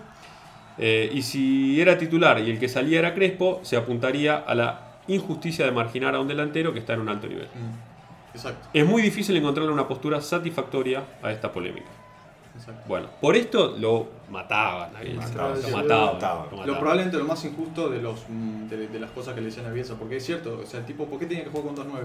Porque había 2-9 buenos, te tiene que jugar con 2-9. Sí, sí, sí. Eh, Japón 2002, Argentina llegaba como el gran favorito, queda fuera en primera ronda. Eh, básicamente le gana el primer partido de la zona de grupos a Nigeria, 1 a 0. Merecidamente. El segundo partido es contra Inglaterra, pierde 1 a 0 con gol de penal. Y quería. Beck, Con gol de Beckham, sí. golazo. Eh, Te puedes retirar, gracias. No, creo que es uno de los goles que más recuerdo de ese mundial. Cuando quedamos afuera, vuelve, obviamente otra vez volvemos con el tema del fracaso, y Bielsa dice, si tengo que ponerle un rótulo a la actuación, fue un fracaso. Si lo que quieren es un responsable y terminar con esto, el responsable es el conductor. Ahora, si realmente quieren hacer un análisis más serio, hay que analizar otros tres puntos. El primero es la discusión por el estilo. El mismo que tuvimos en los 40 partidos anteriores con éxito. Lo reprochable no hubiese sido mantener la conducta de seguir con ellos, sino traicionar. El segundo punto es la producción, y estoy conforme con lo que hizo el equipo. Les acabo de leer las estadísticas, estuvo bien. Y el tercer punto es la contundencia, y ese es el reprochable. Entonces, básicamente, el análisis es quedamos afuera por una falta de contundencia en primera ronda, y fue un fracaso, porque el objetivo era salir campeón. Argentina llegaba como candidato a ser campeón. Sí, no, no- Si hubiera llegado a cuarto de final, sí, sí, exacto. exacto, Si a cuarto, bueno. En fin, eh, en fin, tiene los dos campeonatos de Newell's, el campeonato con Vélez, el preolímpico y la medalla de oro con la selección argentina. Y esos son todos los títulos que tiene como entrenador. Espero haber traído algo nuevo, que hayan escuchado algo que no sabían de Bielsa. Sobre todo la parte de los inicios, ¿no? Me parece que es eh, lo que te lleva a entender un poco lo que es ahora. Que, como decís vos, o sea, gran parte de, lo que está, de la imagen que se da Bielsa es por los medios. Pero también lo, todo lo que vos decís lleva a entender que, que es, digamos, que gran parte es, cierta. Digamos. El tipo es un... Digamos, pues yo sigo pensando que es un obsesivo de, de lo que hace y que, y que bueno, que por sobre todas las cosas, es un formador. Sí, ¿Entiendes? trasciende. Todo lo que diga, para, tiene, para bien o para mal, trasciende y tiene eco, digamos, si quiere. ¿Hay Bielsa para rato? ¿Tiene lugar Bielsa en el fútbol moderno? Eh, yo creo que sí. Lo que veo, en mi, mi opinión personal, es que el tipo busca oportunidades donde pueda hacer un trabajo a largo plazo. No va a ir a un club donde tiene que tener resultados al otro día. Eso lo ha demostrado en los clubes que ha elegido últimamente, que fue el Athletic, el Olympique, el Lille, el Leeds, la B de Inglaterra. Cuando no creo que le hayan faltado ofertas para dirigir clubes más grandes. Lo que pasa es que ir a un club grande significaría que tiene que salir campeón. Porque si no es un fracaso. Y yo creo que el tipo está buscando, hoy busca eh, más largo plazo para poder transmitir sus ideas. No está ni bien ni mal, capaz que de hecho está mejor que alguien pueda transmitir las ideas más rápido. Pero creo que eso es lo que pasa con Bielsa. Y para mí, mientras siga buscando ese tipo de oportunidades, va a tener, va a seguir trabajando. Lo que puede llegar a pasar es que el tipo se cansa, como ha pasado en la selección argentina, o y que el tipo un día diga, "Ah, ya está, me cansé de... Del fútbol. Sí, de, de dirigir. O sea, me parece que pasa más por su cabeza que porque alguien no quiera tener a Bielsa, porque Bielsa, digamos, como técnico es indiscutible que es bueno. Pero su compromiso con el trabajo me parece que le debe requerir muchísima energía, supongo yo, porque un obsesivo es así, tiene que estar solamente concentrado en eso y en algún momento eso se te acaba, esa, supongo yo, esa, esa ener- energía. A mí otra cosa que me gusta de Bielsa es que tener un tipo que para mí es fútbol, o sea, el tipo se levanta a la mañana y lo único que piensa es fútbol y se acuesta a la noche y lo único que pensó en todo el día es fútbol, de distintas maneras, en su equipo, o en otro equipo, o en cómo mejorar cierta cosa, cierta técnica o lo que sea. Tipo ese tipo de personajes le hacen bien al fútbol, más allá de que sea un personaje eh, pintoresco, le hacen bien al fútbol porque no es un tipo que, de nuevo, no te agarra el micrófono y si bien te da una explicación de 80 horas, no te habla del árbitro, de que el bar y de que no sé qué, y que, y que ahora tengo un Falcon, esa boludez que dicen los técnicos de- de- del fútbol argentino en general. No da titulares. No, entonces es un tipo que no va a salir a dar excusa. O sea, si, si el tipo te explica, te, sí, te, te- te puede decir, eh, explicarte un fracaso, que cuando dijo explicar un fracaso, en realidad el tipo no, no Se piensa. estaba justificando. Sí. Se estaba justificando. Eh, No, yo sí creo que piensa que es un fracaso, porque de hecho es un fracaso, porque un fracaso es, eh, como dijiste, es no cumplir con los objetivos planteados. Y el tipo dice que es un fracaso. Ahora, él lo que está en contra es del simplismo del titular Mm. fracaso. Mm. Él dice, está bien, que vos querés decir que hay un fracaso, yo soy el culpable, hacer- poneme, colgame en la plaza, listo. Ahora, si realmente vamos a un análisis serio, hay que eh, hacer un- un- pormenorizar y ver qué fue lo que pasó, por qué llegaste al fracaso. Entonces el tipo explica, esto lo hicimos bien, esto lo hicimos bien, esto me pedían que estaba mal, pero para mí sigo sosteniendo que está bien. Ahora, en la efectividad fallamos, y eso está mal, porque tenés que trabajarla la efectividad también. Los cierres, ¿cómo eran? Eran... Ya está, más o menos lo estábamos hablando. Sí, sí, no, eh, es, es simplemente chau. Bueno, hasta acá entonces con el episodio 6 de Loco Bielsa. Gracias por la, por la data, sobre todo del, del- del resumen de una historia tan... bueno, es muy larga la historia. Es muy larga y bueno, 40 años, no sé. Le metimos detalle a la primera parte que por ahí me parecía que era menos conocida y, y bueno, la parte ya más, más famosa de él la, la leen en, en los diarios. Sí. Y bueno, nos, nos escucharán en los próximos episodios por venir. Si tienen sugerencias pueden dejarlas en las nuestras redes. Ah, nuestra, ¿Cómo se dice? Las redes sociales. Sí, claro. eh, de nuevo, gracias a, Lisa que preparó el tema, que nos dio la reseña histórica de que comía Bielsa cuando, cuando tenía tres años. y, y bueno, estuvo bueno el, el episodio divertido. Mm, Nos pueden seguir en Instagram, Fleteros Podcast, en Twitter, Fleteros Podcast. Nos pueden escuchar en Spotify, Fleteros Podcast, en iTunes, Fleteros Podcast.